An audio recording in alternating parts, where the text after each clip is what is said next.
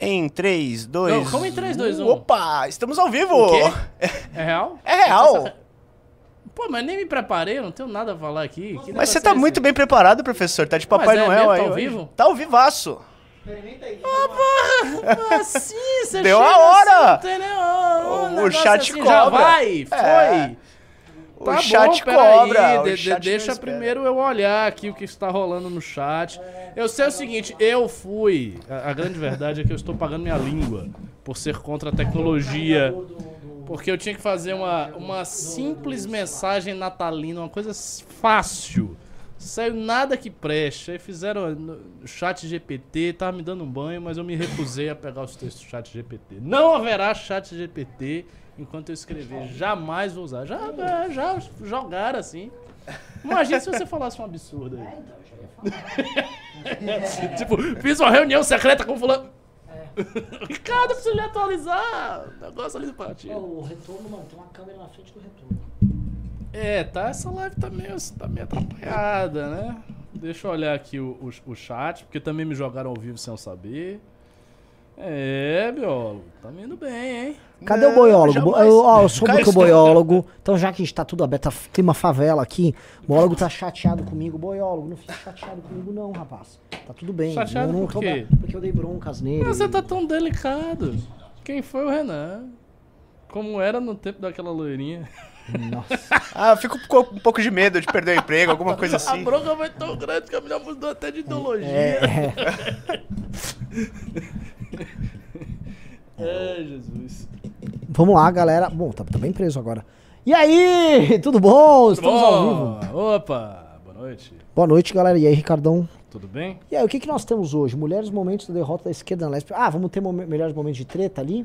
Pois é, e tem também a Amanda, por exemplo, questionando o pessoal lá na frente da manifestação, que tá bem legal. Ah, é? Aham. Quer começar já com isso? Pô, acho que vale um começo com isso, sim. Então, bora lá.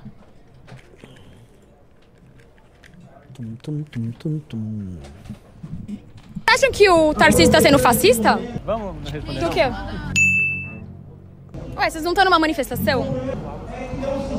Ah, até que aquele rapaz numa uma certa manifestação, inteligência, beleza? né? Ele tá Pra quê? evitando. Contra a privatização dessa. Tá, E e você é contra? Sim, eu sou contra. Por quê? Esse esse Porque infelizmente sempre a população pobre e periférica que sofre. A gente sabe disso. Exatamente, porque hoje essa mesma população não tem água e esgoto, certo? Corte rápido. Faca. É Tramontina. Não, tem água e esgoto. You are fake news. Mas na verdade, você não deveria estar perguntando se é privatização ou não. Você deveria. Você deveria. No meu nada e no seu. Você Ah, deveria- no meu, infelizmente não. Infelizmente por quê? estudantes e idosos que estão lá dentro. Preocupada com Então, os estudantes e vocês que estão batendo agora Quem tá lá na- com polícia. Eu tô Quem tá preocupada com o povo. A polícia tá preocupada com o povo. Tô, tô preocupada com o povo. Nossa, nossa, é muito diálogo, né? Muito diálogo com eles. É, então vem dialogar. Então vem dialogar. Nossa, Amanda, Então mano, tava muito bem. machão. Melhor desempenho que eu já vi da Amanda. lugar, Tava cheio de gás. Raciocinando não foi o muito povo que rápido. gás, Mas não. quem bateu no policial? Opa. Cadê o policial agressivo? Me mostra então. Eu tenho Ah, peraí que eu já mostro. Me foto? Pegar um batom e passar no rosto também, meu amor. Você tá falando que o policial... Ah, então o policial se agrediu.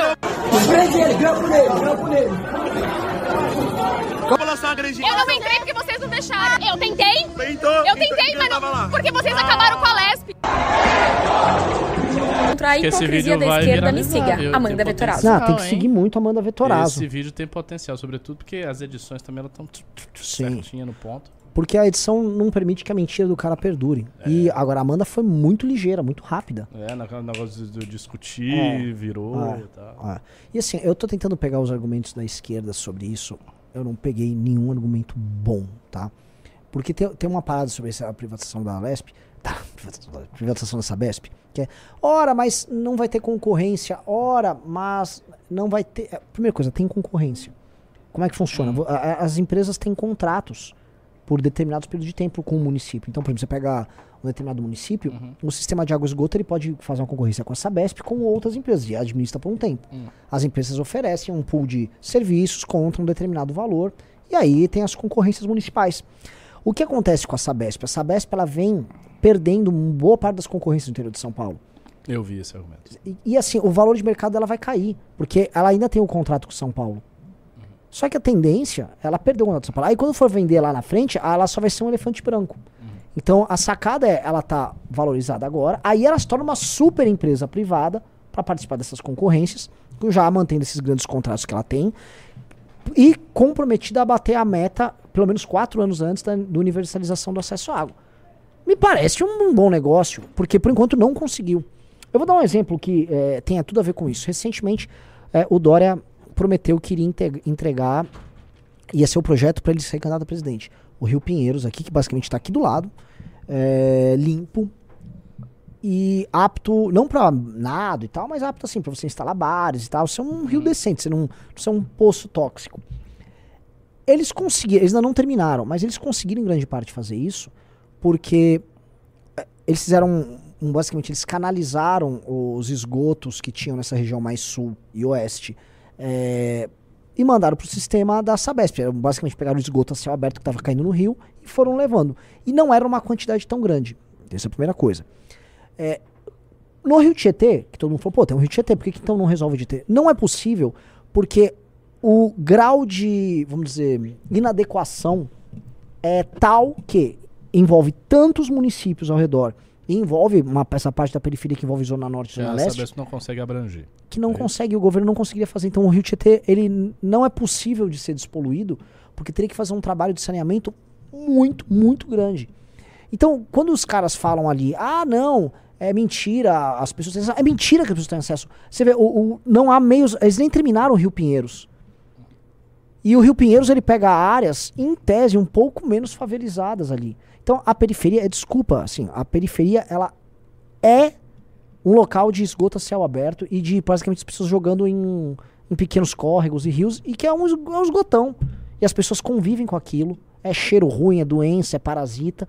Então, o cara fala isso, ah não, tá bom. tá- Não tá bom. Não tá bom. Existem campanhas, Ricardo, de despoluição do Rio Tietê aqui em São Paulo que recebem investimentos, por exemplo, do Japão desde o começo dos anos 90. Cara, eu ouço isso como baiano lá da Bahia sobre o Rio Tietê de São Paulo desde quando eu era criança. É? Queria despoluir, queria revitalizar o rio, que foi uma tragédia Sim. ambiental, blá blá blá. Eu ouço isso desde O, sempre. o, o, pra galera entender, assim, ao, ao redor do Rio Pinheiros e do Rio Tietê, eh, existiam vários clubes de remo. E os clubes mais tradicionais de São Paulo eram clubes de remo. Tinha o Espéria, o Corinthians tinha isso, tem até o, no logo do Corinthians tem o- os remos. Vários clubes eram ao redor do rio e as pessoas disputavam o campeonato de remo. Tinha o Clube Pinheiros. E você vai lá, ali na, por exemplo, na Avenida Faria Lima, o Clube Pinheiros tem todas as imagens dos campeonatos que tinham ali. Tinha até regata ali. E o que, que- o que, que rolou? Ele basicamente. Eles ficaram poluídos porque a gente não conseguia tratar o esgoto. A gente jogava o esgoto nos córregos, os córregos caíam no rio. Ora, o problema deles é um problema essencialmente de saneamento básico. E se o problema de saneamento básico está dado de tal maneira que hoje nós não conseguimos nem iniciar um projeto de exposição do Rio Tietê, é porque é óbvio que as periferias não contêm. Então, assim, esse discurso que os caras ficam fazendo, o, o caso do Rio Pinheiros do Rio Tietê é o exemplo nítido disso. Não só as pessoas não têm acesso à água, como a situação do esgoto é ainda pior. Então não teve e, e não vai ter a curto prazo universalização nenhuma, especialmente do saneamento básico. Ainda vai demorar bastante. Só que do jeito que está com a Sabesp, esse assunto nunca é tratado. Ele entra em todas as campanhas nunca é tratado. Então, que tal assim, a, é, a pessoa que insiste no erro o tempo todo, né? Ah, não, agora vou. Ah, é burra ou é mal intencionada? Agora uma coisa, é, se falou, foi um dos argumentos que levantou. Eu, eu lembro, porque eu, eu fiz até uma pesquisa breve sobre isso, que é, o valor da conta de água diminuiria com a privatização. Vai mesmo? Tem, é, é uma coisa comprometida, uma expectativa de que Eu não. Eu, eu- aí, esse é um ponto que eu não sei, o Guto poderia falar assim, melhor, mas o que, o que acontece? Existe uma questão de administração do, do sistema de água, de, de, de, de bombeamento de água em São Paulo e tal, que você tem uma taxa de desperdício que vem da falta de manutenção Uhum. grotesca.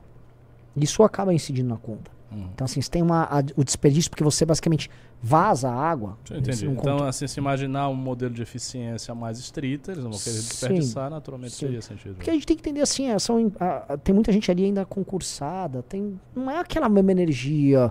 E aí aquela coisa, você vai manter um contrato, por que, que a Sabesp perdeu muitos contratos no interior? Também porque valor caro e não, não tem cumprimento de meta. Uhum. Então, ela foi perdendo. Assim, a galera às vezes está imaginando assim, que a Sabesp é uma Petrobras. Não é. A Sabesp já tem concorrência em vários municípios e em vários locais ela já perdeu o contrato. E a tendência dela é de perda de contrato ao longo do tempo. Por sorte, ela ainda tem um contrato gigante com o município de São Paulo, de longo prazo ainda. Isso, por isso que a- essa privatização ainda vai passar na Câmara de Vereadores de São Paulo. Porque é um problema que envolve aqui. Mas ela é um tema. E como é que é isso? Se, não, se, se não passar na Câmara de Vereadores, não, não vai Eu, adiante? ah, eu não sei dizer. Aí de novo eu tinha que perguntar pro Guto. O que eu sei é que ah, tem até comissão já rodando lá, tratando Caramba. disso. É. Enfim. Ai, ai. É, então, agora sim, querem botar mais aí mais alguns temas, ó. Dois manif põe na tela então, ó. Dois manifestantes presos em protesto contra a privatização da Sabesp têm prisão em flagrante convertível em preventiva. É, é o pessoal do UP, né? Tem um vídeo, vocês têm um vídeo dessa mulher do UP? Tem uma mulher Tem, grisalha aqui. que é muito engraçado, assim, é muito teatral, cara. A prisão dessa mulher é teatral, ela É aquilo que eu tava falando, Ah. falando, né? Eles fazem esse teatro pra sentir que eles estão num momento histórico. É, a polícia chegou a usar spray de pimenta dentro do plenário, para a criminalização. Cadê o vídeo? Vai rolar? é essa mulher de, de roupa preta e cabelo grisalho. Ela parece muito a, Muito. a mulher da, Da, grande família. família. É. Essa família é muito unida. Qual, Bebel? É. Não, não, não. Não, a dona Nenê, que é a mãe, né? É a dona Nenê. Nossa! É. Idêntica, né? Parece É. a grande Marieta Severo. Agora sim, o Acho UP que que Marieta Severo seria contra a privatização dessa. Bem de esquerda. Bem de esquerda. ficou engraçado porque assim, por que que ah, esse partido aí, o UP, teve destaque nisso, né? Um partido nanico não elegeu ninguém. Cadê o PSOL nessa história? Né? Hum. Por que que não botaram outros grupos? Por que outros grupos da esquerda? Por que, que especificamente esse caso, a UP teve tão presente? Ah, certamente por causa da candidatura do Boulos, né? Você tá fazendo a pergunta retórica. Não, eu não tô. Porque, Ah, não? não? acho que. Ah, é por porque, por isso, porque na greve do- dos metroviários, que é uma coisa muito mais danosa pro Boulos, o PSOL tava Eu lá. sei, mas ele recebeu já um backfire por conta disso, Ah, né?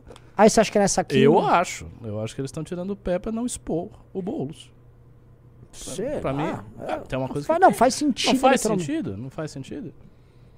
Agora, eles estão vendo aí essa. A, a dona Nenê aí, ela, pô, pô, a candidata a vereadora Nenê aí, né? Hum. Nenê da Sabesp. É, Ele da Sabesp, ótimo. e aí eles estão ali. Não sei, achei, achei, achei muito curioso, porque, sei lá, até o PCB é maior que esses caras. É, mas tem uma coisa, um comentário mais genérico a respeito disso que você levantou. É, e eu já falei isso, tem anos que eu falei isso, na época que eu dizia muito que os comunistas iam crescer no Brasil. Eu falo, você lembra disso? Uhum. Lá Não, não, não. antigamente. Não, em eu- 2019 você tava antigamente falando. eu falava isso. E eles nem tinham esses influenciadores grandes todos que eles têm. O que, que eu acho que rola muito com os partidos comunistas e as suas organizações? É, eles têm uma coisa, eles não têm representante eleito em, em quase lugar nenhum, eles não têm grana, mas eles têm militância, viu? Assim, eles têm uma organização de militância, eles têm gente para fazer enfrentamento, fazer militância, eles têm- o PCB tem. Quando a gente olhava, por exemplo, aquelas manifestações que foram feitas eh, contra o Bolsonaro, que a esquerda fez algumas manifestações contra o Bolsonaro, sempre nesses partidos tinha uma grande representação, uma representação desproporcionalmente grande em face do potencial eleitoral dos partidos. Então, eles, o, o que, que a esquerda comunista hoje tem?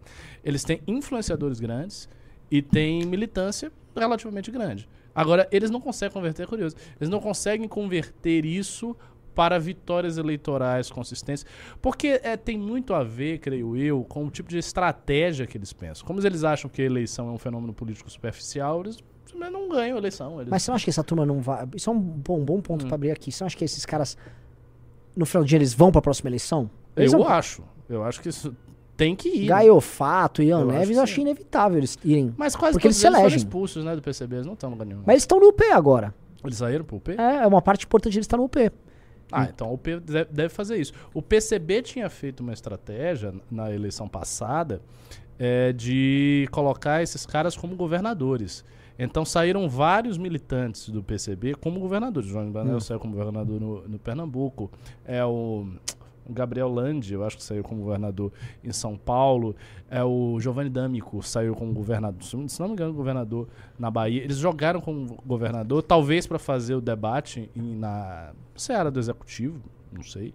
Mas essa é uma estratégia que assim, eles não iam ser governadores, né? Então, Agora, assim, um Ian Neves, um. a Gaiofato, vereador eles se elegem. ganha. É, ali, tá vendo? ah, É da, se não me engano, é da turma deles, aquela Laura Sabino que tá comentando lá, soltem Vivian Mendes. Ah, sim, É. sim, sim. E Ela é, então, é dessa turma comuna e Ah. é o, o ajudando a turma da UP. o pro P interessa ter eles, porque assim é uma. É uma. É uma força. Uma É, força. mas tem que ver. Às vezes o partido não, simplesmente não faz raciocínio eleitoral, não. Ele prefere co- colocar os caras em coisas que eles não vão ganhar, sei lá, pra disputar a prefeitura de algum lugar. Não vai saber, né? Bom, é bom que se mantenha aí com as dificuldades. Liberdade para Andrew e Lucas. Lutar não é crime. Dois dos quatro militantes da UP, Lucas e Servente, foram mantidos em prisão provisória pelo judiciário burguês. é muito bom. Pelo judiciário burguês de São Paulo. Vivian Mendes e Ricardo Senesi terão que pagar a fiança de um salário mínimo. Isso é muito legal, porque assim, se fosse qualquer tipo de mudança econômica na União Soviética, as pessoas elas seriam mandadas para a Sibéria. elas não estariam no judiciário burguês. Mas enfim, Ó, antes de andar com esse vídeo, deixa eu pedir um negócio, ó, corta pra dois. Galera, todo mundo que entra no clube vai receber esta revista Valete. Amanhã eu tenho ela já em mãos, tá? Que aqui é, uma, é um mocap dela. É, eu, tá? eu acho que é o Colombo, né? Não, é- não é Landi, enfim, confundi. E ela. Vocês vão receber ela com o que caiu ali atrás, o, basicamente o baralho da Valete também. Então entrem no clube, tá? Entrem no clube que tá sensacional. Inclusive o filme do Inimigos Públicos tá disponível no clube. Tá? Saiu o filme do Inimigos Públicos, tá lá, assistam, por favor. Opa, aí sim. O que, que mais nós temos Vamos hoje? ver esse vídeo? E depois Bora. eu tinha uma coisa um pouquinho duvidosa aqui pra mostrar pra vocês. Daquele cara que a gente viu ontem, com a cara toda vermelha, lembra? Aparentemente... Bom, vamos ver esse vídeo primeiro? Vamos, bora, bora.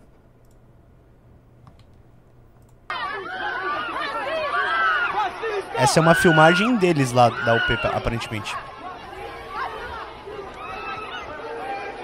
Aquilo ali não, Dani, vem! Vem, Dani! Solta! Solta! Sai fora, sai fora! Ele é bom de obra! Solta ele, é bom de obra! Aqui é ele! Não! Não, solta ele! Solta ele! Vai embora! Liberdade sem prender! Vai embora! Não! Eu vou ter um respeito! Vai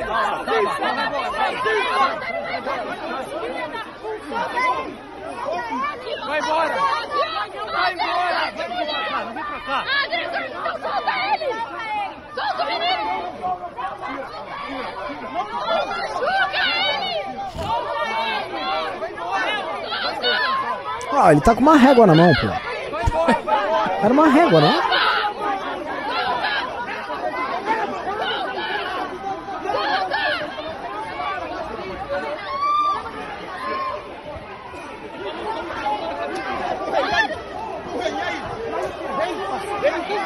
Aqui! Ó o papel da polícia militar!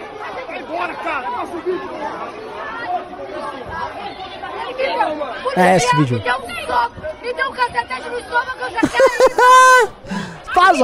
Gente, essa mulher que assim fala com a afetação de uma moradora de Genópolis.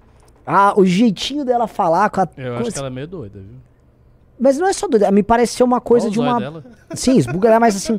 Aí, Ela, aí- essa moça tá longe de ser uma proletária.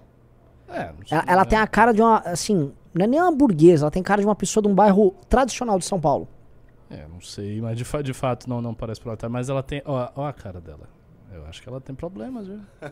Eu tô falando sério. Deixa eu ver, dá, dá o play de novo. Ó, bo- bo- bote, bote, bote no início dela falando. Ela tem um olhar muito assim, assustadiço, sei lá. Ah, ela tá na... Vai, dá o play. É, eu sei, mas ela tá. Esquisito, uma expressão estranha. Olha o olho. um! Um só. É que parecia uma, ela parece uma coisa meio infantil, ela parece uma adolescente falando. Não achei nem maluca, achei ela parecia uma adolescente. Me deu um cacetete no estômago, eu já caída! Aqui! Parece uma influencer, sabe? Indignada. Caída! Ai, amiga, eu tava caída!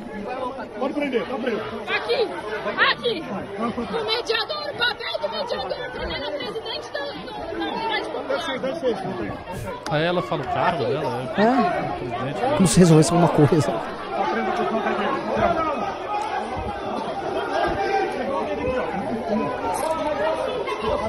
Denis!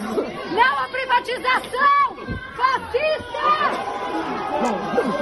Isso é muito bobo, velho. Isso é muito bobo. É, agora pensa Vai o embora, seguinte, vai né? embora, hein? Não, assim, com essa onda aí de, de influenciadores, nós temos para acrescentar ao belo cenário do debate público brasileiro, dividido em tantas forças, né, que tem muito a contribuir pelo país, agora nós temos também centenas de milhares de pessoas que são assim. O E eles, é desse jeito, nesse estilo, e acho que estão certos, porque você pega esses influenciadores, estão dá centenas e centenas de milhões de pessoas. Milhares Ah, de pessoas. de fãs, você diz? Centenas de milhares de pessoas, de fãs. Que vão ser Sim. eventualmente militantes, que estão ali achando tudo certo e tal. Sim. E toda essa coisa que é uma, é uma coisa muito teatral, que a gente comentou, ela se baseia sempre na ideia de que ah, a polícia é fascista, existe um ódio de classe, né, que divide aí a polícia, que faz a polícia bater nos manifestantes quando eles são comunistas e tal. Mas não tem absolutamente nada disso, cara. Se você tivesse todas as pessoas ali da UP, de todo mundo, apenas com cartazes gritando a favor da Não ia acontecer manutenção, nada. não ia acontecer nada. É. A polícia não ia, eh, sinceramente, a polícia não ia fazer nada. A polícia não quer ter trabalho. Ela não- Exatamente, você não quer ter trabalho. Você acha que a polícia, ah, não, são comunistas e por quê? Eu sou um fascista, eu odeio esses caras. Cara, a gente não tá falando da Gestapo, a gente tá É. falando da Polícia de São Paulo. É. Eles não são propriamente fascistas, eles não estão interessados em bater em gente da UP. Eles não, sabe? Acho que, sim, eles queriam só terminar o dia de trabalho e voltar pra casa. Era um trabalho ali pra eles. Só pegar o metrô É. e tal. É, tirar a farda, tá calor, tá pesada aquela roupa. É, mas é, isso, é- isso é verdade. É que eles ficam fantasiando. É, e assim, eles precisam fantasiar isso na cabeça deles. Caso contrário, nada do que eles fazem tem graça. Nossa, só porque você falou isso, vamos, posso mostrar uma foto justamente nesse intuito, fantasiando? Bora? Vocês lembram, né? Que a gente viu É. ontem. Só que aí o pessoal puxou, aparentemente, o Insta desse cara e dá só uma olhadinha no que, que ele se fantasiou no Halloween. Não é muito parecido, gente? Pô, que engraçado, é, É, verdade. Coincidência, parecido. não. Mesmo tom. Pois é. Bem que esse sangue aí da, da camisa vermelha tava meio, vermelho demais, assim, não tá escuro. Não, não parece sangue real. Não, tem até um padrão, assim, a forma como ele, ele pinta na bochecha dele. Exa é, tá, tá- É meu, muito- essas Nossa. linhas É no abaixo do mesmo la- olho é. já é o É modus até no mesmo lado, é. Nossa, nossa, o cara fez isso. Meu Deus. É o do mais comunista. Meu Deus do céu. É, esse é o revolucionário do amanhã, gente. Caramba, está fazendo aí a agitprop, está enganando os burgueses conforme ensina Lenin.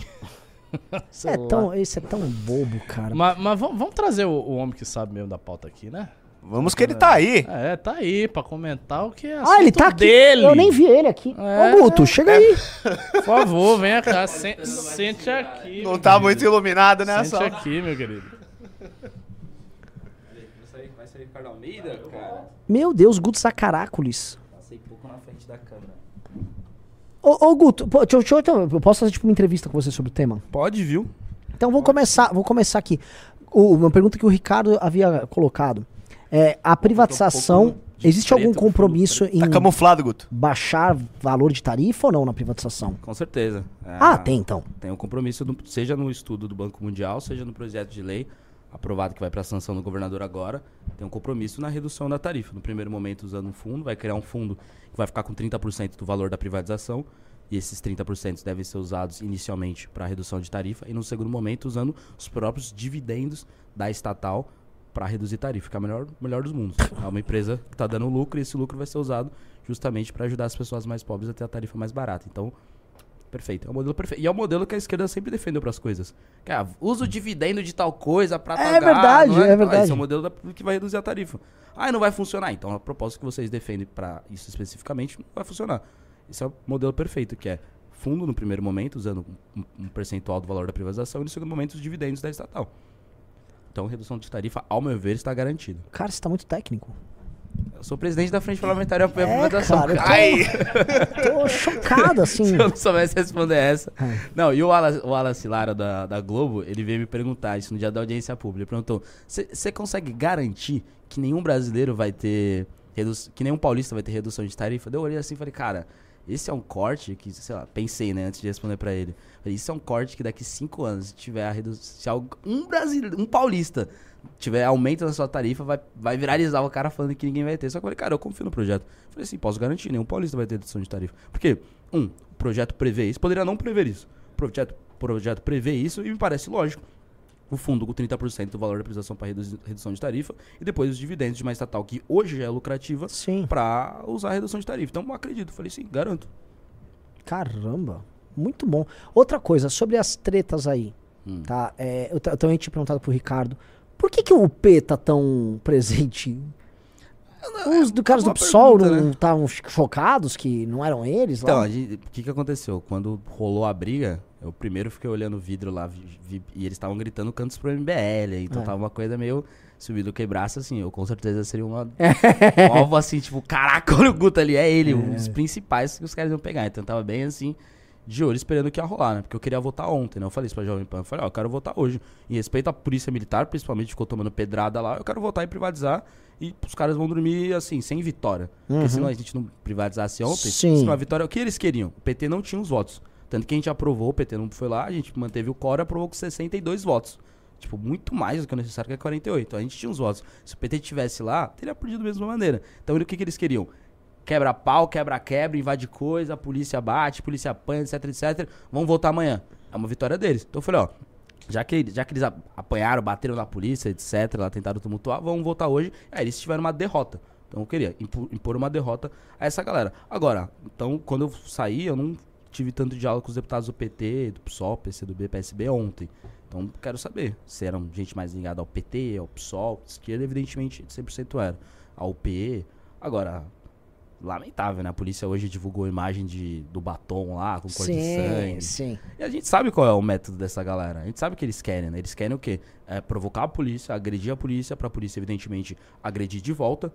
Tá Sim. tentando ali, pô, o cara tá tentando invadir o plenário da Assembleia Legislativa. Se ele bate no policial, o policial tem que agredi-lo de volta. Ele tá tentando Não, e resistente aquele vidro, hein? Meu Deus, como ele envergava e não, não caiu. Quer saber a estratégia por trás? Opa, mas com O que certeza. acontece? O vidro da. Eu perguntei pro presidente, falei, cara, presidente, o da Assembleia, o André, né? E o que, que acontece? O vidro da Assembleia, ele, ele consegue. Ele balança.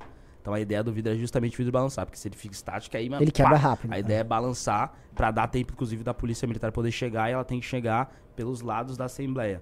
Pra não, tipo, chegar tumultuando, que aí pode, evidentemente, acontecer uma tragédia, eventualmente, já que, né, é um formato de arquibancada, mas chegar pra eles pararem de tensionar o vidro. Então, tipo, é melhor o vidro balançar do que o vidro ficar, ficar parado. Perguntei pro André que eu falei, pô, o vidro ia quebrar, cara.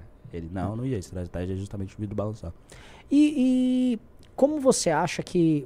Assim, a boa parte da campanha do, do- da esquerda aqui em São Paulo era ligada à ideia de impedir a privatização da Sabesp, né? Sim. Era isso, eles misturaram com o metrô. Eles foram tentando fazer um rocambole. Como você acha que fica o clima pra eles e se essa história serviu pra esquentar a militância? Porque eu vi, por exemplo, que pro Boulos essa história tá uma desgraça, porque misturou com greve do metrô, foi, foi muito ruim. O P, ah, tive umas pessoas presas pra lançar essa mulher engraçada aí pra, pra vereadora e tal. O que que os deputados ali comentaram? Como é que eles estão, qual o saldo que a esquerda tá vendo nesse jogo? Olha, eu acredito, como eu disse, não falei com os deputados do PT ontem, né? Eles saíram, etc, e fugiram do plenário. Não falei com eles ontem, nem hoje, evidentemente. O que eu acredito? Que pegou mal pro PT. Eu acho que a estratégia deles de, ah, vão sair... É, o presidente da, da Assembleia ontem foi assim... Até eu assustei, né? Que tava todo mundo lado de fora da Assembleia já, que tinha um gás de pimenta que já tinha descido pro plenário. Então no plenário tava difícil ficar, então ficou todo mundo na parte de fora. Dando entrevista, etc. O PT deu uma coletiva lá, etc. E aí, a o que eles acharam? Que com eles não participando da votação, o André ia desconvocar a sessão. Só que quando tava lá, chegou a, a notificação da liderança do União Brasil, de que, que era o presidente informando, né? O presidente informa que a sessão reabre de 19h40. Então quando eu olhei, eu falei, caraca, meter essa. E os deputados estavam lá, a gente subiu e votou. Subiu e votou. Ainda pediu votação nominal, né, porque poderia passar por votação simbólica, né? Permanece como se conta aprovado, que ninguém ia se opor. Só estavam os deputados da base. Não, vamos fazer votação simbólica. Um deputado a um votando pra não parecer, ah, vocês não tinham os votos, deixaram o PT sair e fez votação simbólica. Não, 62 votos nas coisas. Rejeitamos as emendas dele com 60. Ou seja, se o PT tivesse lá, teria perdido da mesma maneira. Sim. Se todos do PT votassem os da base, teria perdido. Então a gente fez isso. Então a estratégia do PT saiu pela culatra. e Ficou feio eles não participando do pleito. Ficou feio eles não votando não. Ficou feio sabe? Sim. Não, não fazendo a defesa do que eles É, acreditam, mesmo sendo minoria. É, vocês apanharam tanto pra gente não ir nem votar? E é isso, é isso, ficou feio. Ah. É isso. Daí no final das contas os caras não. não- porque o que o PT poderia fazer on- ontem? Meca- mecanismo de obstrução. Eles iriam perder. E a gente ia resistir, mas eles poderiam obstruir. A votação que aconteceu 9 e meia poderia ter acontecido 11 e meia, sabe? Eles poderiam obstruir. E obstruir é um, é um mecanismo de luta também. Tipo, pô, você ir lá, discursar três vezes no dia, às três vezes 15 minutos, até 11 da noite, sabe? Tipo, dá pra você chegar na militância e falar, ó, Eu tava lutando aqui, a gente é minoria, o que eu pude fazer era Sim. isso, e eu fiz. No fim das contas, os deputados do PT não lutaram. Sim. O que aconteceu? Eles convocaram a militância, a militância bateu da- na polícia, quem apanha na polícia, é, bateu na polícia, quem bate na polícia tem que apanhar mesmo, então foi lá, apanhou também da polícia, os deputados do PT não fizeram a parte dele. Então, eu, olhar, eu, eu olhei e falei, cara, se fosse com a minha militância, do pessoal do MBL, se eu convoco, eu faço isso, ia pegar muito mal, muito mal, muito mal. Eu acho que o tiro dele saiu pela culatra, que é uma dificuldade que o PT tem tido na Assembleia, né? Que a galera fala, ah, o PT vai fazer oposição, só que a oposição do PT tá uma posição cansada, eu diria, sabe? Os mecanismos aí, por exemplo, eles fizeram o famoso relatório de duas mil páginas, lá o voto separado. Eles não conseguiram ler. Então, tipo, eles liam duas horas, aí pediam uma pausa, aí tomavam uma água, aí faziam um acordo, e aí esse mil páginas falou, ó, vamos dar como lida 400 páginas. Aí você deu 100. Então, sabe, ficou uma coisa, pros próprios militantes, a gente da base, né, que a gente tava provocando bastante, seja os deputados do PT, que a gente ficava, assim, atento, tipo, muito bom isso aí. Daí o cara pediu uma água. Não, não, não, toma água não. Continua, tá muito bom isso É. aqui. Continua. Porque eles iam ler, então a gente queria provocar eles de volta.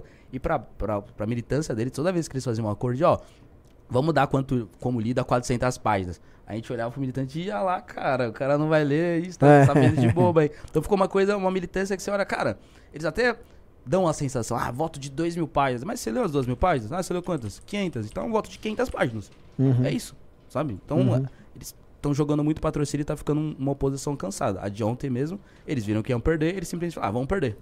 Perdemos. Não, eles não perderam. Largaram mão, né? Quem lutou foi a militância deles, isso é fato.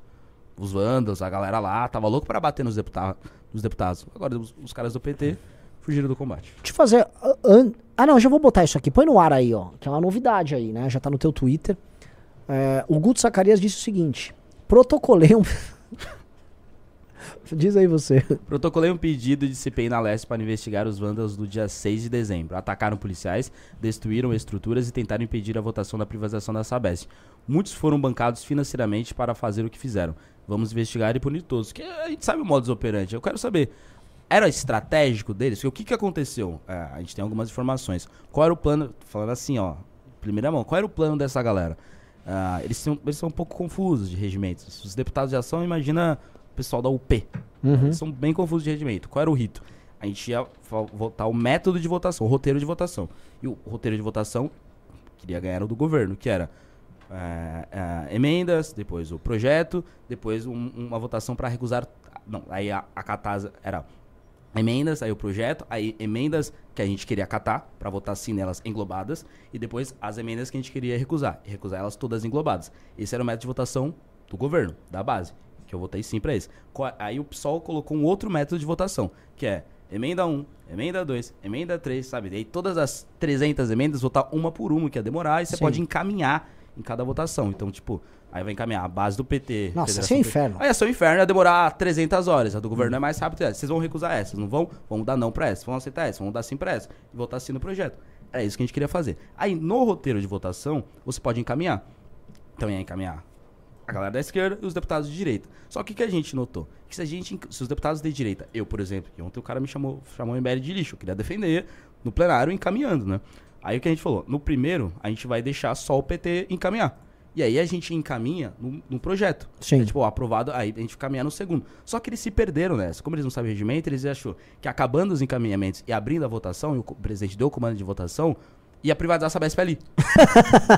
Então a estratégia deles, obviamente, era vai encaminhar a Federação PT PCdoB, vai encaminhar o PSB, vai encaminhar o PSOL, vai encaminhar a oposição, vai encaminhar os deputados da base, evidentemente, eu ia encaminhar. Então depois do meu discurso, ou do discurso de outro deputado de direita, provavelmente o meu discurso que eles estavam cantando, canto do MBL, aí eles iam pra invasão. Sim. Que é uma coisa que era. Eles achavam que a galeria seria dividida, e o presidente, o que seria, evidentemente, MBL e eles, ou seja, quando rolasse a porrada, a matéria era depois de briga entre MBL Sim, e PSOL, sim, só que sim. só era eles. Então, tipo, qualquer briga é, PT, é, no máximo contra a polícia. Contra Sim. o MBL, contra a direita não vai ter. E eles queriam começar o tumulto depois, evidentemente, do meu discurso do, o- do discurso de outro deputado, que é deputado do MBL provoca Aham. e aí eles invadem. Só que como ele, a gente ia, e a gente ia provocar eles, era óbvio. Só que no próximo método de, no, no próximo item da, da, da sessão.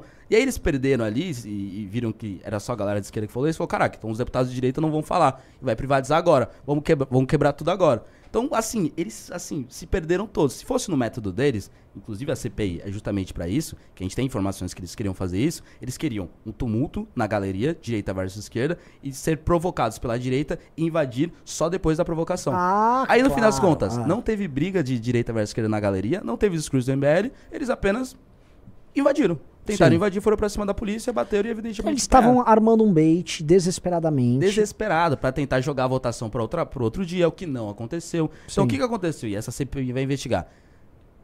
Era, era esse um plano? Tinha um plano? Quem arquitetou? Quem financiou? Sabe, esse negócio do sangue falso. Bateram pra cima de policial, a gente viu muita gente provocando. Pô, quem tava no plenário viu, tem muita imagem de gente vendo. O que, que aconteceu? Eles estavam, as mulheres estavam batendo muito na, nos policiais. Muito, muito, muito. E os policiais, evidentemente, tem que ter estratégia, não agrediram nenhuma mulher, que eu tenha visto, evidentemente. Não agrediram as mulheres. E as mulheres batendo muito nos policiais. Pra quê? Pra bater em alguma mulher. E aí, essa, essa moça que foi presa, assim. Eu nunca vi alguém implorar tanto pra ser Sim, presa. sim, Você- exato. Você olha aí mais e fala, ah, tá tentando ser presa, né? É. Tá tentando ser Ela presa. foi pra isso, certeza. Ela foi pra ser presa. Então, tipo, qual é a estratégia? É uma estratégia, sabe, que expõe a polícia militar. Então, sabe, eles queriam quebrar, etc. Em que momento. Tem que ter uma CPI pra investigar isso. Depredaram a Assembleia Legislativa. Tentaram impedir a votação de deputados eleitos pela população com base no soco. Sim. Eu vi os, bolsonaristas falando, é, por que, que no dia 8 é crime contra o Estado, crime contra as instituições, e o que acontece agora dia 6 de dezembro não é?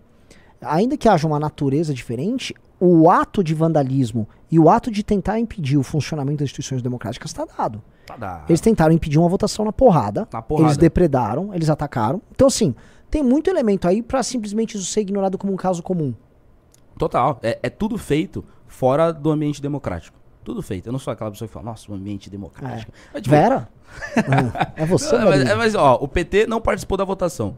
O PT então, e, e tá tentando judicializar, ou seja, é tudo feito fora do, do legislativo. É uma privatização de uma estatal, gente, é o legislativo. Pô, a população, ah, muito falaram, ah, o, o, já, já teve plebiscito na eleição. Mesmo que não tenha sido, mesmo que o Tarcísio não tenha colocado é essa pauta prioritária na campanha, era uma da, da pauta minha. Era uma pauta do deputado novo, era uma pauta dos deputados bolsonaristas privatizar a estatal. Ué, eu não defendo a estatal. Eu vi esse argumento. E votaram em mim, e votaram nos outros, e mesmo que não fosse. Lula é, aumentar imposto sobre importação. É isso. E o cara mandou pra, pro Congresso, o Congresso vai, vai tentar. É. Então, é, é uma tentativa sempre disso aí. É, é porrada na galeria contra a polícia, é tentar impedir a votação, é o PT não votar, é o PT judicializar porque eles não foram votar. E discutir ali, obstruir, votar sim, votar não, convencer. E essa parte, a gente vai pular ela? É. Vai pular ela porque eles sabem o resultado, que é a população queria a privatização da Sabesp. Se não quisesse, não teria votado em pessoas que querem a privatização da Sabesp. É muito simples. Deixa eu fazer uma outra pergunta. Pô, aqui tá, eu tô tipo fazendo uma entrevista com o Guto Zacarias. E eu é tenho Guto- uma depois também. É? Eu já vou mandar mais uma, uma, uma pergunta aqui que é uma, que é uma coisa boa. Por que, que ah, o trabalho da direita na Lesp é tão superior ao trabalho na Câmara dos Deputados? Primeiro, porque eu tô na vice-liderança do governo. Primeiro, que a liderança do governo é boa. E a relação do governador com os deputados de direita é muito, é muito boa. Eu julgo muito boa. Os secretários são bons secretários. E. Sei, cara, a gente tem uma capacidade. Pode ser. Daqui eu ia falar. Se a direita tinha uma capacidade melhor de governar do que fazer oposição.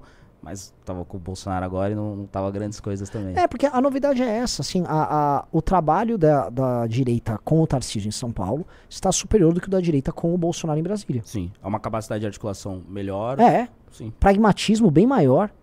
Porque se fosse isso lá em Brasília, tava tendo maior quebra-pau da direita.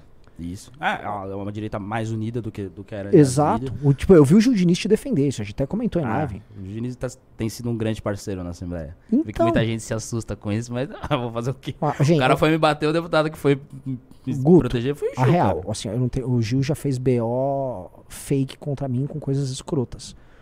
Agora, o Renan, ativista aqui. Você foi eleito para ser deputado. Você tem que jogar o jogo. O Gil Diniz vota a pressão da Sabesp, votou a favor do programa Jovem Capitalista, ele tem sido um parceiro na Assembleia. É. Parceiro. É. É um governo de direita, são dois deputados de direita ajudando o governo e lutando contra a esquerda. As nossas brigas internas, é tipo, era pra eu brigar com o Gil na privação da Sabesp ou na aprovação do programa Jovem Capitalista. Não faz o menor sentido. A gente briga, a gente brigava por conta, evidentemente, do Bolsonaro. É que é um baita, é um baita sinal de. É, é- é uma sinalização de, de maturidade. E o fato da Alesp também ser um lugar menos afeito às grandes lacrações nacionais e que pra você ter, você aparecer em grande medida, você, não é que tem que dar resultado, mas a, é é mais próximo da vida das pessoas, até por uma questão óbvia, né? As discussões são mais próximas da vida das, das pessoas aqui. Igual um vereador também, tem que ter, né? é- Eu acho que isso gera uma obrigação em, em atuar, por exemplo, vai, em casos ligados a educação, polícia, é, e exemplo, isso aqui que foi um caso de privatização, um caso especial, é, né, a Sabesp é uma empresa muito próxima das pessoas. É isso, a gente tá tratando de saneamento básico. Essa, a população vai ter água limpa ou água suja. Você vai fazer cocô no chão ou vai ter saneamento básico. Vai ter universalização não vai ter. São coisas que é, é bem é bem concreto, né? É. Janja, viagem É, do Lula, é uma coisa exato. bem é água. E aí, água, quem vai gerir? Agora, é direito à água, etc. É o que é o argumento que eu falei ontem pros deputados do PT. É tipo, é, a Sabesp é nossa, direito à água. Eu falei, ó, vamos na cidade de Guarulhos. Segundo o CLP, tem apenas 10% do tratamento de água. Você tem a coragem de falar para 90% dos guarulhenses, 10% do tratamento de água, ah, tratamento de esgoto. É, você tem coragem de chegar lá, num- numa das maiores cidades da América Latina, e tem 90% da população sem tratamento de esgoto e falar que ele tem direito à água, ou que a Sabesp é dele? É, exato, cara. é. Vai lá, o cara, sabe, não tem água limpa. Você tá fazendo cocô no chão. Cara, a Sabesp é sua. Você tem coragem de falar que a Sabesp é dele? Pode ser de alguém, agora dele. É. Não, é. Não, a Sabesp é dele, é sua. Não tá, então esse argumento não vale. Então a gente tem que levar a água pra ele limpa, o saneamento básico pra ele. É, Independente de quem seja a Sabesp. Eu vi a Amanda, tinha um cara questionando a Amanda ali, né? Que Amanda foi perguntar na roupa um militante lá. Ele, não, porque é do povo, a, o povo. O povo o quê, cara? Assim, a, a, a- a questão do saneamento básico ela é bem interessante, porque assim, as pessoas mais desprovidas. Há uma correlação entre baixa renda e ausência de saneamento básico. Tá? É uma correlação bem clara. Então, Bem assim, clara. quanto mais povão você for, a chance de você ter é, nenhum saneamento básico é muito alta. Então a correlação tá lá. É, Existe um, o problema de existir um recorte de classe, pra gente falar igual um comunista, um recorte de classe Exato. sobre não ter saneamento básico. E aí eles iam falar, ah, não, porque isso é contra o povo. Pô, a o povo. existe há 60 anos não levou água pra esse povo. Exato. Alguma coisa tem que ser feita. É. E o Banco Mundial falou, ó, dá pra, dá pra levar. Tem que fazer isso aqui. Agora, assim, a- a- o, o lance da universalização, a universalização do acesso à água. Não, né? Universalização do Saneamento Básico, que é um dos três serviços que a Sabesp presta. Mas dá pra, em tão pouco tempo, fazer isso? É que não é em pouco tempo, são quatro anos do previsto. O previsto hoje pelo novo Marco de Saneamento Básico é 2033. Tá, a mas, privatização mano, 10 ela- anos. A privatização puxa para 2029, são Então, quatro anos eu antes. volto a falar, eu não acredito em obras no Brasil. Hum? Eu- Obras e Brasil não combina. Mas aí que tá o pulo do gato. A- a- tinha uma meta, a Sabesp tinha Sim. uma meta de utilização, que era 2033. E é 2033 feito pelo Estado. Sim. E que a gente sabe que é isso que é, eu não acredito em obras. Então, tipo, é 2033, bastante tempo, feito pelo Estado. A gente tá puxando pra 2029, feito pela iniciativa privada. Com metas claras que eles têm que, têm que levar pra 2029. Não, porque é impressionante. Se eles conseguirem isso, que é subir pra mais de 80, 90% de. É, é 90% água tratada, 99% tratamento de esgoto, se eu não me engano. Que é que o novo marco estabelece com universalizou. Uhum. Porque isso é uma coisa sensacional se conseguir. Sensacional. Tem uma meta. O novo marco saneamento básico é muito bom. Ele puxa pra 2033 com metas, assim, que faz algumas, algumas concessões privadas, etc. Tem um pouco mais de iniciativa privada. Vou lembrar que a Sabesp é uma empresa que aqui. Ontem, né? Hoje já é privada.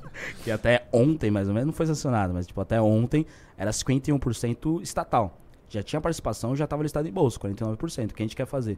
Puxar para entre 15% e 30% e com essa venda ah, gerar o- a taxa de investimento a universali- e a universalização e os 30% do fundo. Então você vende, por isso que é, no fim das contas, não é uma privatização, é uma desestatização, porque ainda tem Estado. Só que Sim. a- o que acontece? O Estado ele vai perder, ainda continuar com a capacidade decisória, mas vai cair de 51% para 15% a 30%, e essa venda de percentual vai gerar um investimento, a- a- trazer, a- vai gerar capacidade de investimento, gerar um investimento e criar o fundo com 30% para reduzir tarifa. Então, assim, eu, eu realmente não consigo entender motivos para não privatizar. Porque o Estado, ele, que é o que, inclusive, é um dos problemas da Enel, mantém nome, mantém Sabesp, mantém sede, mantém todo, toda a logomarca, tudo, tudo certinho.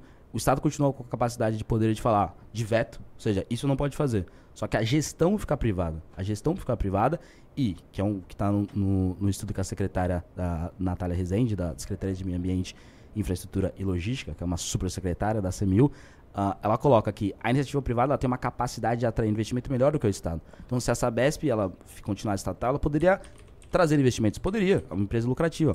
Mas o estudo mostra que empresas privadas conseguem mais investimentos. Empresas privadas, inclusive o saneamento básico mundo afora, com todos os efeitos de qualidade, conseguem atrair mais investimentos do que se manter estatal. E mesmo se não consegue atrair mais, vai atrair igual.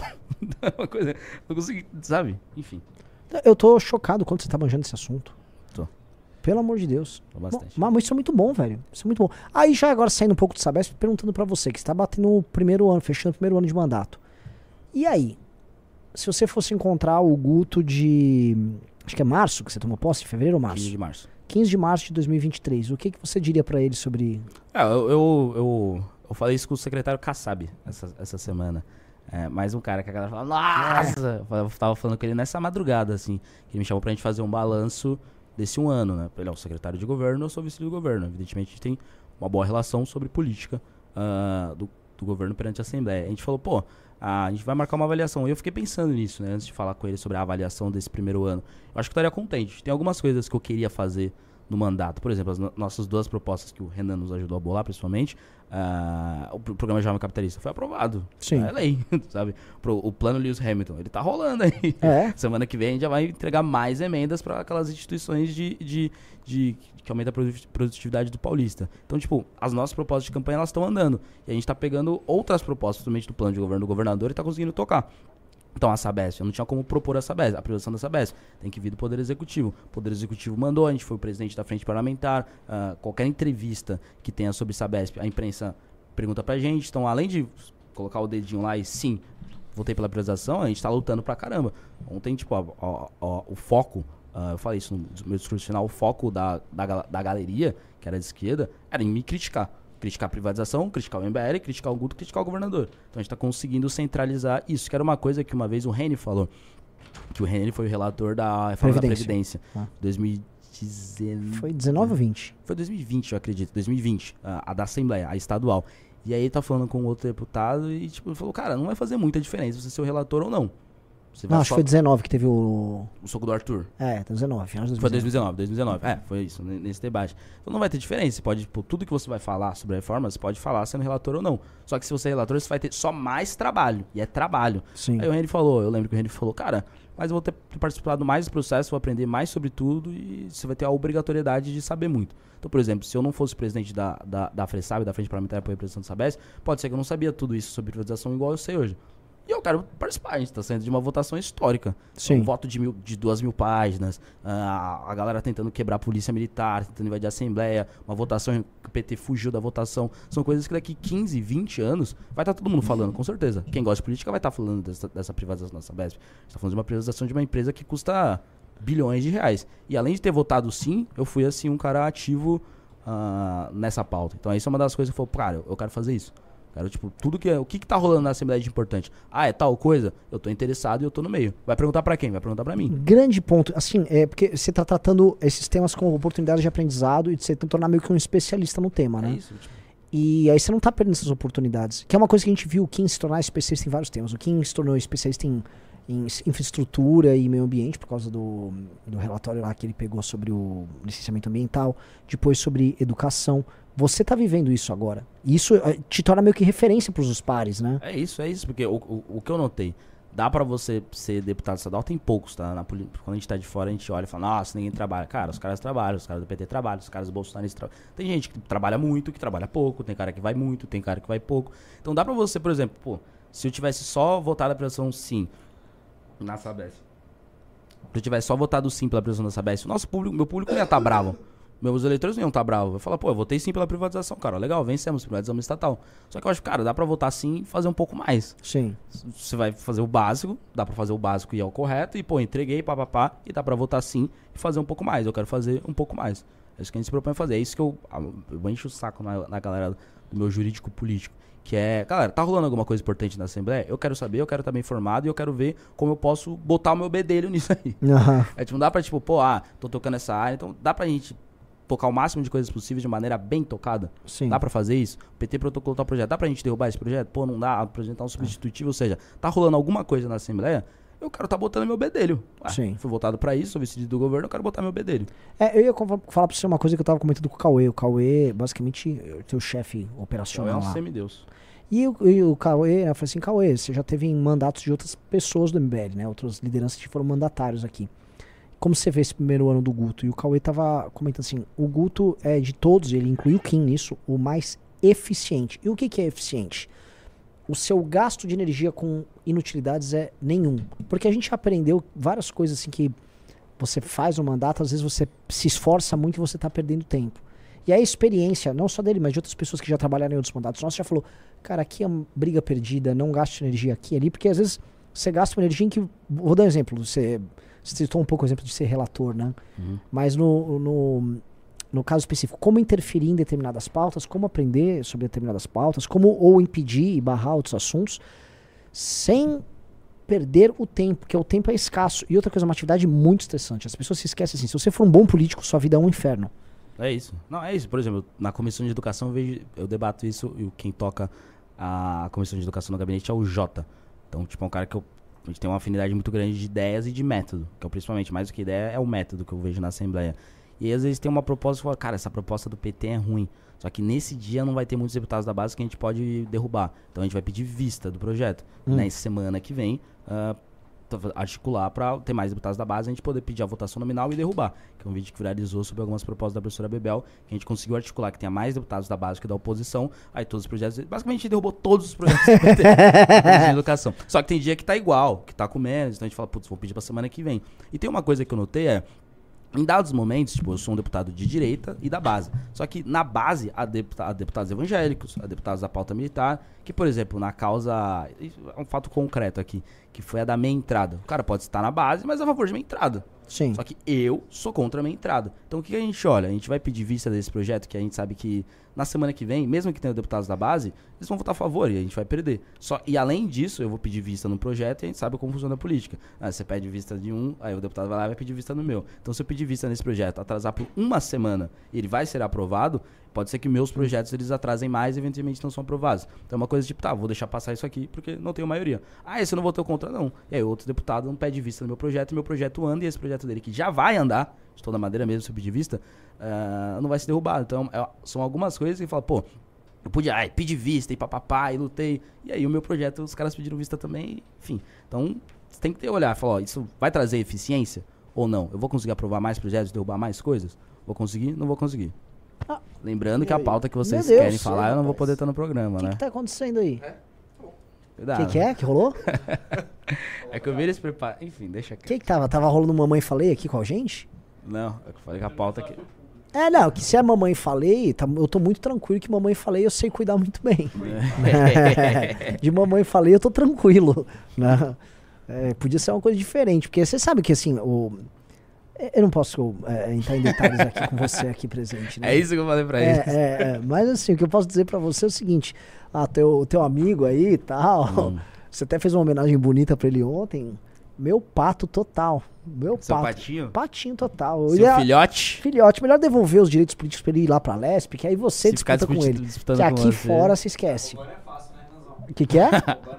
roubando, roubando. Pelo amor de Deus. Então, Pelo amor de Deus, vamos ficar Nunca com provocação. pergunte a um homem seu salário. não, um homem, a um homem seu salário, a mulher a sua idade e o Renan os métodos que ele faz pra usar, Ah. ganhar do Arthur Duval. Ah, não, é uma grande luta, mas o Arthur ele é esforçado, mas É lindo de ver, é lindo de ver. É lindo de mas ver. não, não tá dando pra Vai ele. ser igual o Fluminense agora no Mundial. Ó, o dinizismo, hein? As inovações do É o Diniz. famoso jogou como nunca, perdeu como Perdeu sempre. como sempre. Assim, vai cair na semifinal pra algum time de nome árabe impronunciável? Vai. Mas vai, mano, vai ter umas toques de bola engraçado lá na intermediária. Mobiliza a torcida. Sim, sim, sim. E no aeroporto lá do, do Rio de Janeiro, a galera vai, tipo, quando o Fluminense estiver embarcando, vai estar aquela festa linda. Linda. O Marcelo vai fazer discurso. Bandeirão. Sim. E o Galvão, muda pro Olodum aí, muda pro Olodum. e o Olodum lá. O Lodum tá permanentemente torcendo, né? Com uma câmera da Globo na Olodum, frente. Olodum. é, vai ser, ser lindo, mas vai perder. E Ah. no fim perde. É, É, hoje, hoje é o estado do Arthur Duval comigo, né? É, outra, coisa, outra coisa que eu ia comentar. Teu ano de estreia, cara, é muito diferente do Arthur. né? É, você ficou com algum estigma na casa? Porque a gente sabe o que aconteceu com o Arthur. né? Imagina que. Como é que a casa vê Guto Zacarias?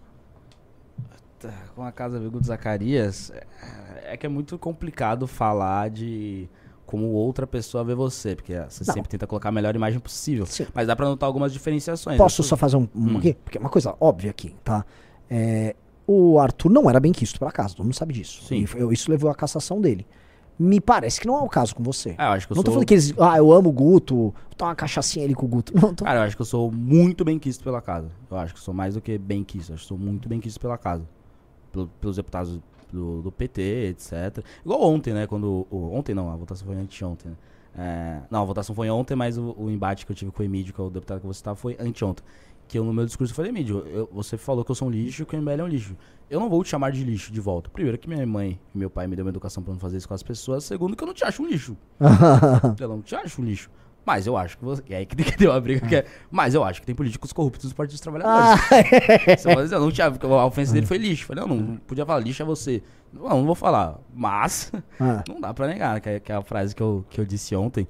Que é uma frase, cara, eu acho que essa frase é uma frase do Jorge Igor. Só que eu tô com medo de. Eu até mandar com ele. Eu falei com o Jorge Igor ontem, depois da votação, ele me parabenizou. Eu falei, pô, é isso, porque a gente tinha discutido várias vezes sobre isso. Mas pode ser do André Henning também. É, Eu, eu vi essa frase no Esporte Interativo, que eles estavam elogiando o Real Madrid. E falou que a história do Real Madrid eh, se confunde com a história da Champions League. E aí ontem eu falei pro Emílio que a história dos partidos dos Nossa, trabalhadores eu já- qual se dois é? confunde com a história da corrupção no Brasil. Tipo, não dá pra falar sobre corrupção no Brasil. Sim, maravilhoso. Ele é o... Você- não dá. dá. pra falar que o PT é o Real Madrid da corrupção. Exato. tipo, se, você- abre o Wikipedia, corrupção no Brasil. Cara, é impossível que lá não tenha um capítulo especial pro Partido dos Trabalhadores. As duas Entendi. histórias se confundem. E não dá pra falar da história do PT Sim. sem falar, né? Enfim, eu fiz esse enfrentamento. Então, tipo, até os deputados do PT, o líder do Partido dos Trabalhadores, Pau- Paulo Fiorilo, carequinha, cara, eu tenho uma boa relação com ele. A gente discorda, quando eu subo lá eu bato nele, quando ele sobe lá ele bate. Mas eu tenho uma boa relação com ele. Eu tenho uma boa relação com o Barba. Sim. A galera fica assustada. Eu tenho uma boa relação com o Barba. Enfim, e discordo dele profundamente. E tem outros deputados, acho que principalmente os do PSOL, que eu não tenho uma boa relação. Agora, dos deputados da base, eu tenho uma boa relação com os deputados. Tenho sim, tenho sim. E aí o estigma que fica é, ah, mas vai brigar muito, etc. Eu mostrei que dá pra brigar nos momentos corretos. Acho que eu tenho o quê? Seis discursos no plenário, na tribuna do plenário, e, sei lá, umas 50 comunicações, que é na parte de baixo. Porque subir no plenário pra falar 15 minutos, você vai ficar trocação. E o Arthur tinha esse método, que basicamente ele ficava pouco tempo no plenário, e quando chegava no plenário, ia diretamente pra tribuna. Então ele não criava a relação, relação. embaixo e subia na tribuna e criticava o cara. E aí subia pro gabinete. Então fica uma coisa tipo, o cara não vai gostar de você, sabe? É, basicamente ele era, se não fosse um desenho chamado Ceia de Pegas, ele chegava e metia um monte de meteoro de ataques Que nos assim, caras e ia embora. olhando pelo aspecto democrático, faz sentido. Tipo, o Arthur ele vai, representa a po- a população que votou nele, Sim, tá representado. sim. Só que a gente vê que na política tem que ter uma outra coisa que assim. Eu, eu, eu- que é uma coisa que eu gosto, mas mesmo se eu não gostasse, eu veria como algo necessário a ser feito. Mas eu realmente gosto essa relação política. Eu gosto de política. Eu não tô na Assembleia, Sim. eu também tô fazendo, gosto A característica tua e do Renato, por exemplo. É gostam. isso, é isso. Só que não dá Outro- pra dizer que o que o Arthur fez é errado. Ele Não, não, porque. o voto é- dele. até porque ele se propôs a ser isso. É isso. Ele se propôs a fazer isso e, inclusive, conseguiu aprovar projeto no mandato dele. Mas ele, ele se propôs a algo, né? Que acho que essa é a, é a coisa interessante.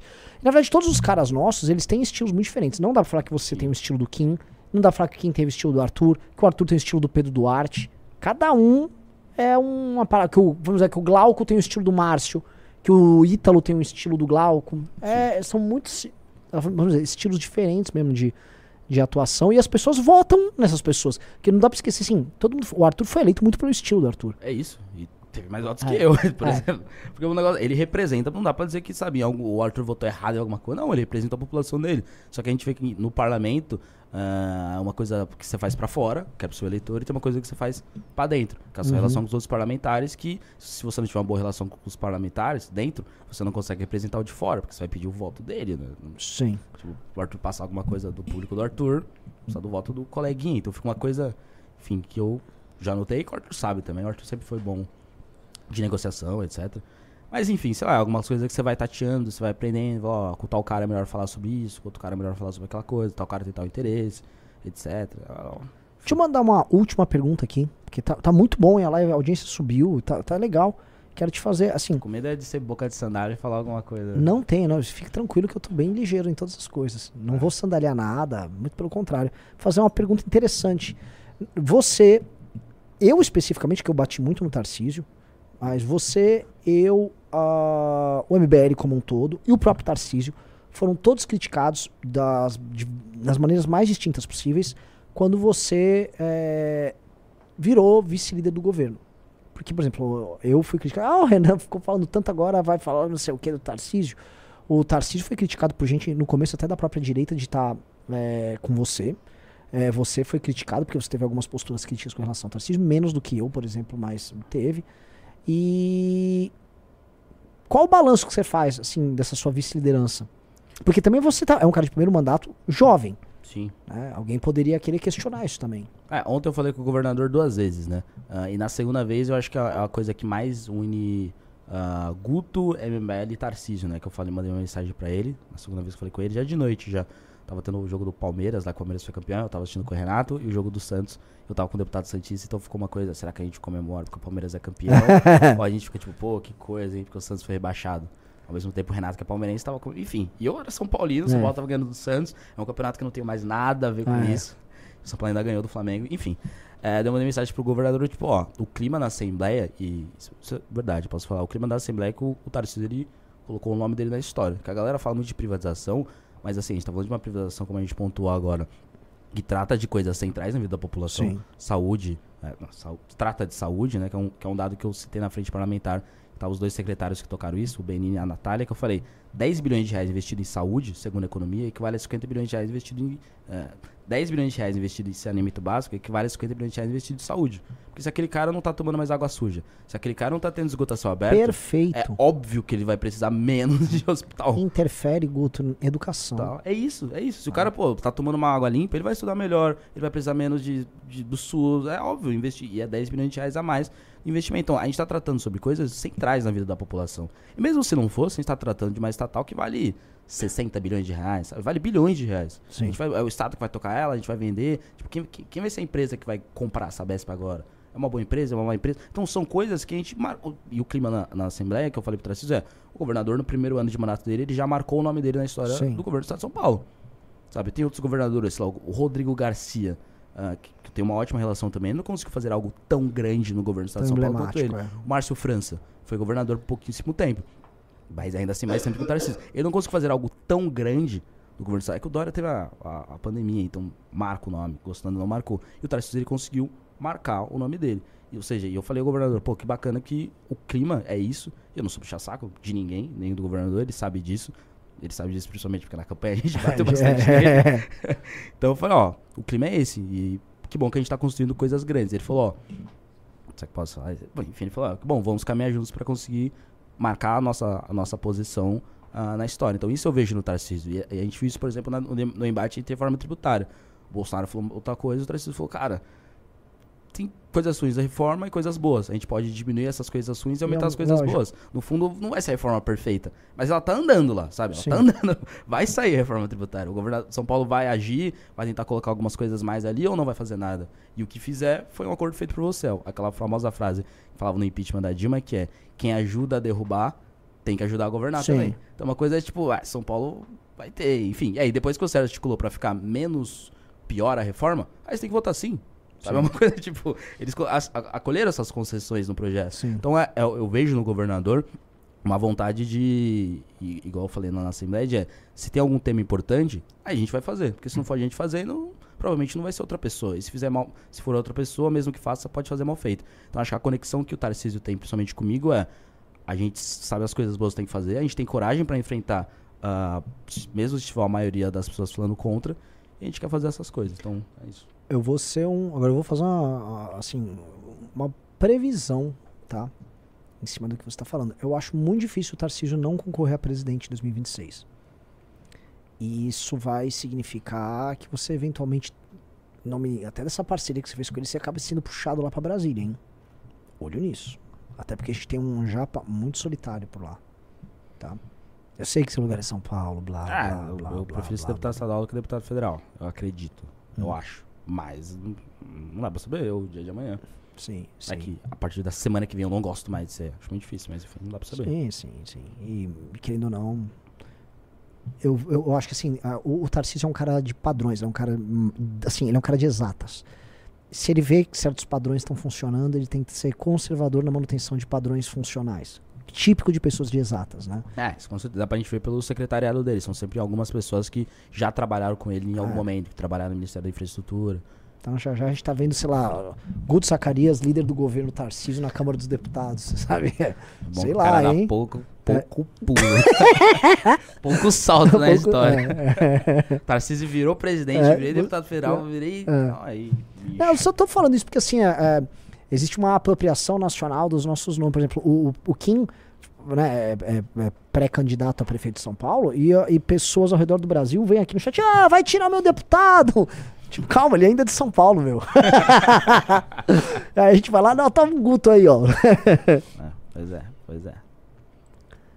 E aí, Guteira? E quer responder pimbas? Como é que. É, tô, tô à disposição de vocês aí. Eu queria fazer uma pergunta pra encaixar no meu corte sobre tudo sobre a, privati- a- a privatização da Sabesp. Passou na Alesp, mas vai ter que passar na Câmara de Vereadores Ah, também? boa pergunta. Cara, isso é um debate que. É, vamos, vamos explicar o que, que aconteceu. A Sabesp é uma empresa que ela foi criada. Antes ela não existia. Então, como a Sabesp não existia, os municípios eles tinham sua própria empresa de saneamento básico. Não ficava Deus dará antes da criação da Sabesp. Aí, com a criação da Sabesp, o que a Sabesp fez? Unificou esses contratos desses municípios. Ou seja, São Paulo tinha, São Paulo cidade tinha uma companhia de saneamento básico. Osasco cidade tinha uma companhia de saneamento básico. Guarulhos cidade tinha uma companhia de saneamento básico. Com a criação da Sabesp, essas companhias elas dão o direito da Sabesp tocar esse saneamento básico. Contratos finitos, que é inclusive um problema da Sabesp, mas enfim, a gente deixa pra, pra mais depois. Contratos, Contratos finitos. finitos. Finitos. Então, por exemplo, ah, São Paulo tinha, sei lá, até 2062, tô chutando o número, tá? Ah, Osasco até 2038. Acho que de Osasco é realmente 2038, se não me engano. Guarulhos até 2044, sabe? Beleza. Aí, acabando esses contratos, tem que entrar no processo licitatório. Que é um dos problemas da Sabesp, pra quem defende a Sabesp estatal, é que alguns desses contratos já estão rompendo. Sim. Em Igarapava, por exemplo, entrou, acabou o contrato, era 2022, 2023 com a Sabesp, perdeu, a- acabou o contrato, a Sabesp entrou no processo licitatório e perdeu.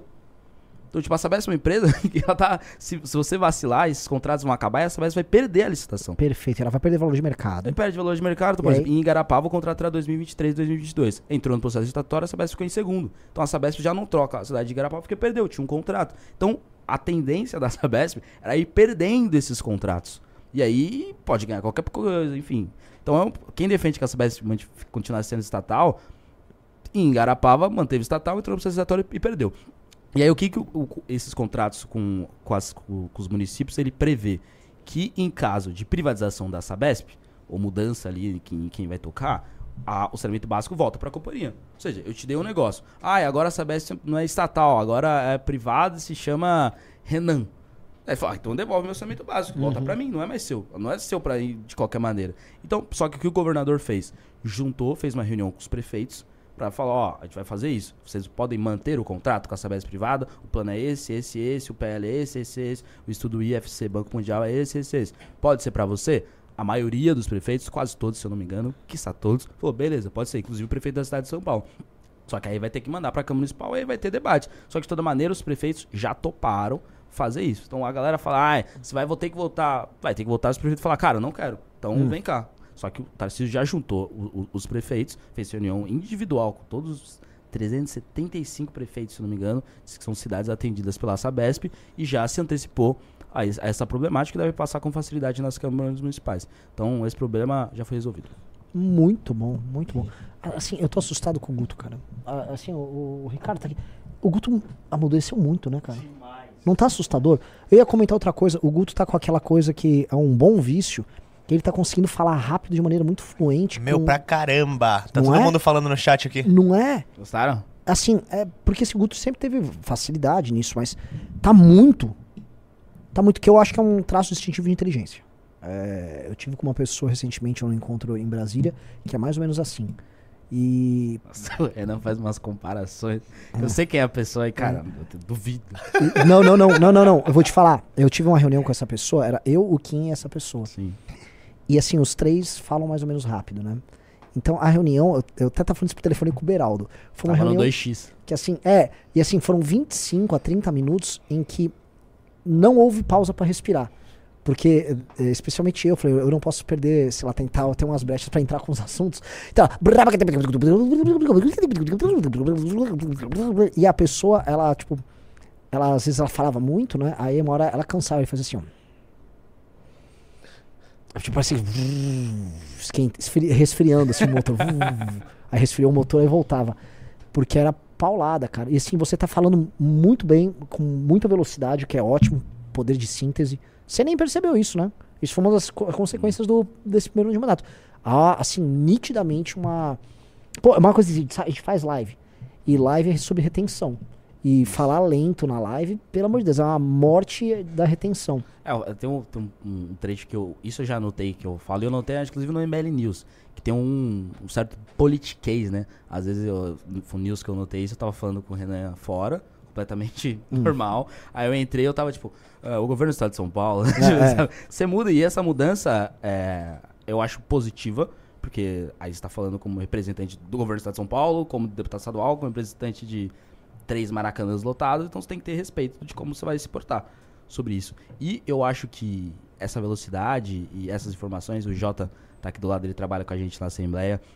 E, inclusive, ele é o cara que teve a ideia da Frente Parlamentar Apoio à Sabesp. Ele sabe que, tipo, ele já deve ter me ouvido falar sobre essas mesmas estatísticas, esses mesmos valores várias e várias e várias vezes. Que é uma coisa que eu sempre tentei, testei, que é, a gente tem que estar não só pronto para disputar a, competição de alto nível, mas você tem que estar constantemente disputando essa, essa competição de alto nível. Sim. Que aí você vai melhorando, melhorando, melhorando, Sim, melhorando, melhorando, melhorando, sim. melhorando. Pô, deixa eu te contar uma coisa que eu vi. Eu, eu, eu virei sommelier de comissões lá em Brasília, né? Essa, esse- hoje teve. Essa semana teve Silvio Almeida contra Kim e Nicolas.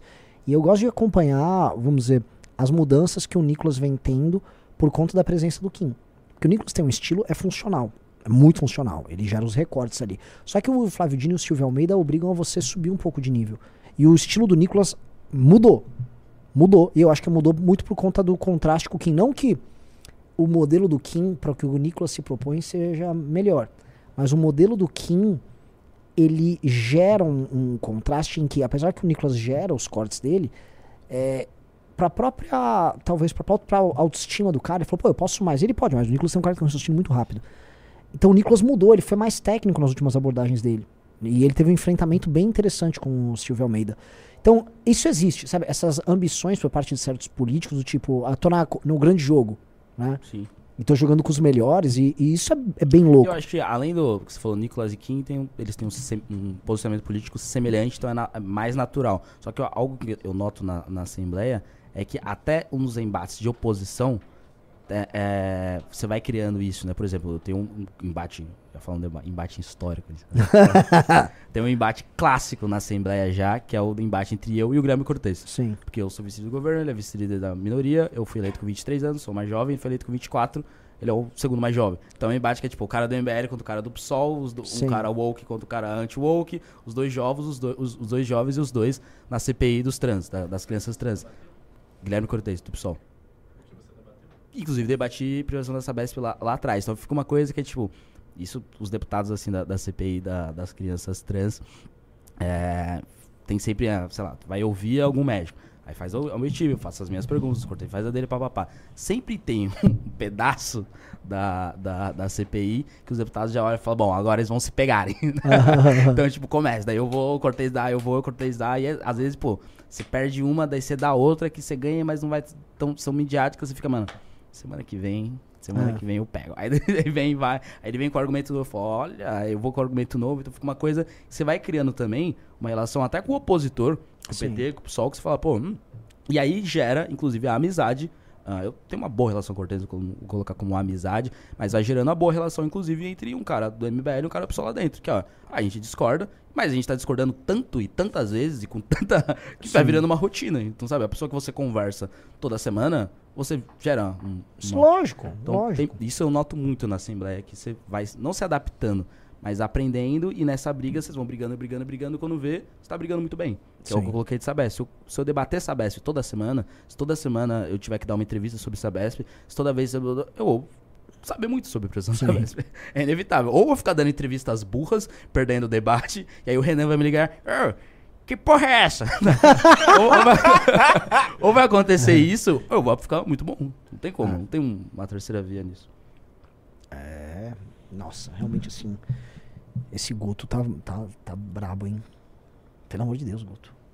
Tem uns pimba aí? Mas antes temos um recado do senhor J. Júnior. Ah, é? Acho que o recado do Jota tem que ser. É, então. Entendi. É, é, assim, ó, respeitando aqui uma decisão que houve do Tribunal de Justiça, nós somos obrigados a ter sempre um convidado negro de agora em diante em nome da, da diversidade. É isso? Chegou um papel aqui com o jurídico? Não entendi por que, que um tem que substituir o outro. Por quê? Cara, eu nem escolhi vir pro pior lugar possível, né, cara? Ma- Mas, por que você tá vindo aqui, Jotinha? Nada contra. Você você não. Tá, tá. Você não faz de Senta direitinho, fala no Tá micro, não se acanhe. Problema? Ah, não sei, porque assim, você. Você não combinou com a galera. A gente não ia fazer uma. uma... Você não faz news segunda, na verdade? Não, cara, não. Na verdade, eu acho que tá um pouco senil, um pouco com Alzheimer. E eu acho que é até por isso que a gente trouxe aqui pra ele. Bota aqui pra mim, aqui, ó, bichólogo, boiólogo. A gente trouxe aqui pro Renan um convite.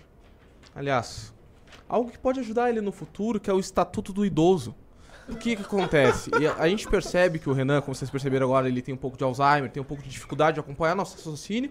Talvez por isso até que ele tenha se impressionado com a dicção do, do Guto, né? Ou se esqueceu que o Guto já é deputado há muito tempo. E, nossa, quem será? O Agulho tá quem é esse negro que tá aqui sentado? Porque ele tá com Alzheimer, tá velho. E a gente tá aqui trazendo praticamente um convite de aposentadoria.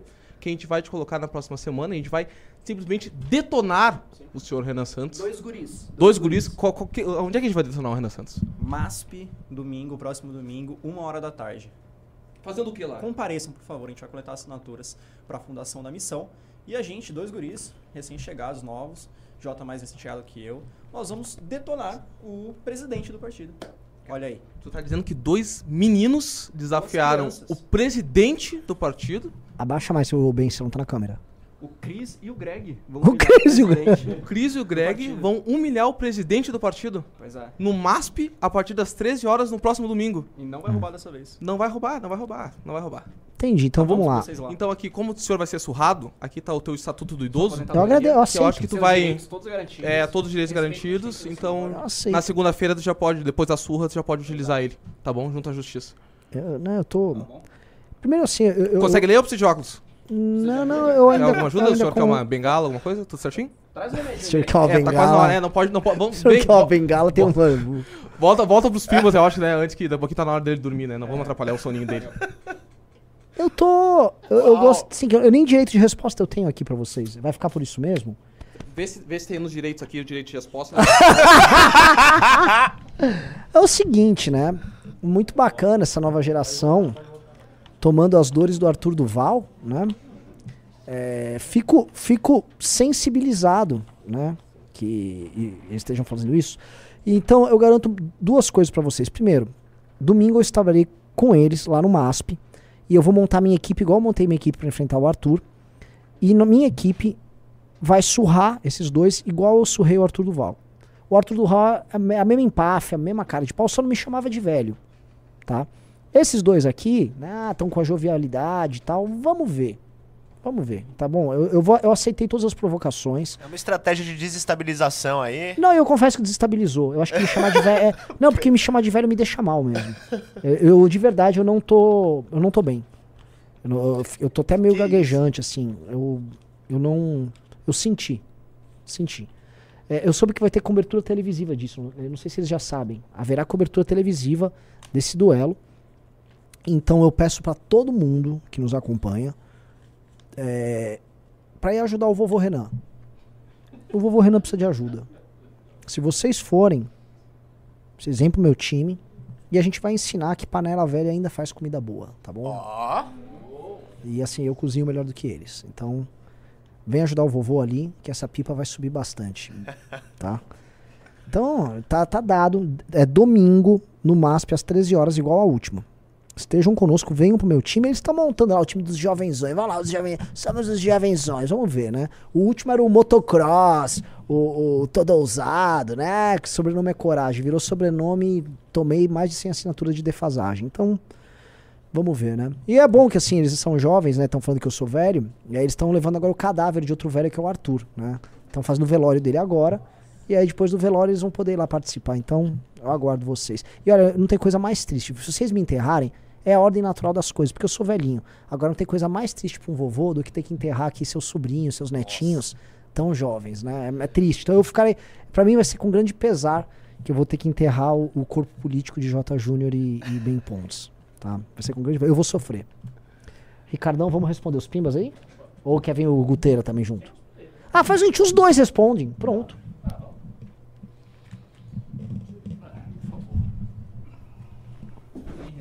Sem Renan.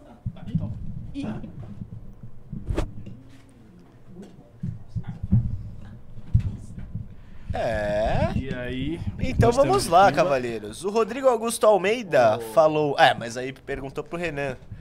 Renan, mandei para o Eu Guilherme Tasso. eu sou velho que nem ele. Você faz, né, a, a vezes. Vamos lá. Renan, mandei para o Guilherme Tassoli vídeos de agentes da SP Trans multando. Eles não podem multar carros parados em locais permitidos. Bom, vamos esperar que o Tassoli aproveite isso aí, né? Aliás, ele tá crescendo nas redes, o Tassoli lá de Guarulhos. Enfim, esperemos. É isso aí. O Tomás Ramos mandou 10 euros. Viram que o Lula já está com a conversa de conversa de bar com a Venezuela e Guiana? Nossa, eu acho, tô achando que o Lula não vai fazer absolutamente nada em relação a isso. Tô muito curioso nada. pela posição do Lula nisso daí, cara. Muito delicada a posição dele. É- é- ela é ideologicamente delicada. Agora, eu tenho a seguinte opinião: se não for feito nada, os Estados Unidos vão intervir. Eles vão intervir. Ah, já fizeram um exercício lá hoje, né, Pra dar uma demonstração. Pois é. Né, Essa história, eu tô- eu tô- assim, o Lula pode fazer uma vergonha histórica. Histórica. Já pensou? Ou ele pode perder um aliado. É. Ou brigar com um aliado. Eu, nu eu nunca vi ele entrar numa dividida severa como aliado socialista dele na América Latina. Nunca assim- em toda a história do PT. Deixar a Venezuela passar no território brasileiro seria, assim, uma coisa que, assim... Bizarríssima. Até pro Lula, eu falava, que é né? isso, ah, isso aí eu não esperava de você, rapaz. Calma aí. É. Não espera coisas boas. Agora, isso aí também não. Agora, brigar com o Maduro, você vai falar, olha... O bigodinho que se cuide, companheiro. Ou ele pode sair dessa, que não- eu não vejo uma saída. Ou ele vai brigar Eu com o não tenho Maduro... como sair, eu Não tem como sair. Aí vamos ver o que a diplomacia vai mostrar. Ele tem que fazer Muito o que ele falou agora. Por favor, não façam guerra. É isso. Conversa aí no bar que resolve. Não, mas aí é diferente, porque ele vai ter que agir. Real- Realmente ele vai ter que agir. É, então.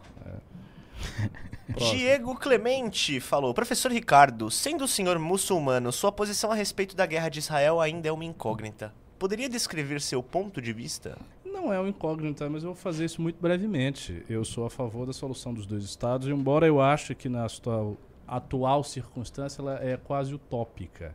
E, obviamente, eu tenho assim, sentimentos pela resistência palestina, pela questão da Palestina, mas eu não entro nesse, nesse tema porque a direita, globalmente, tem uma posição, isso seria uma posição muito díspare. Então eu deixo esse tema pra lá.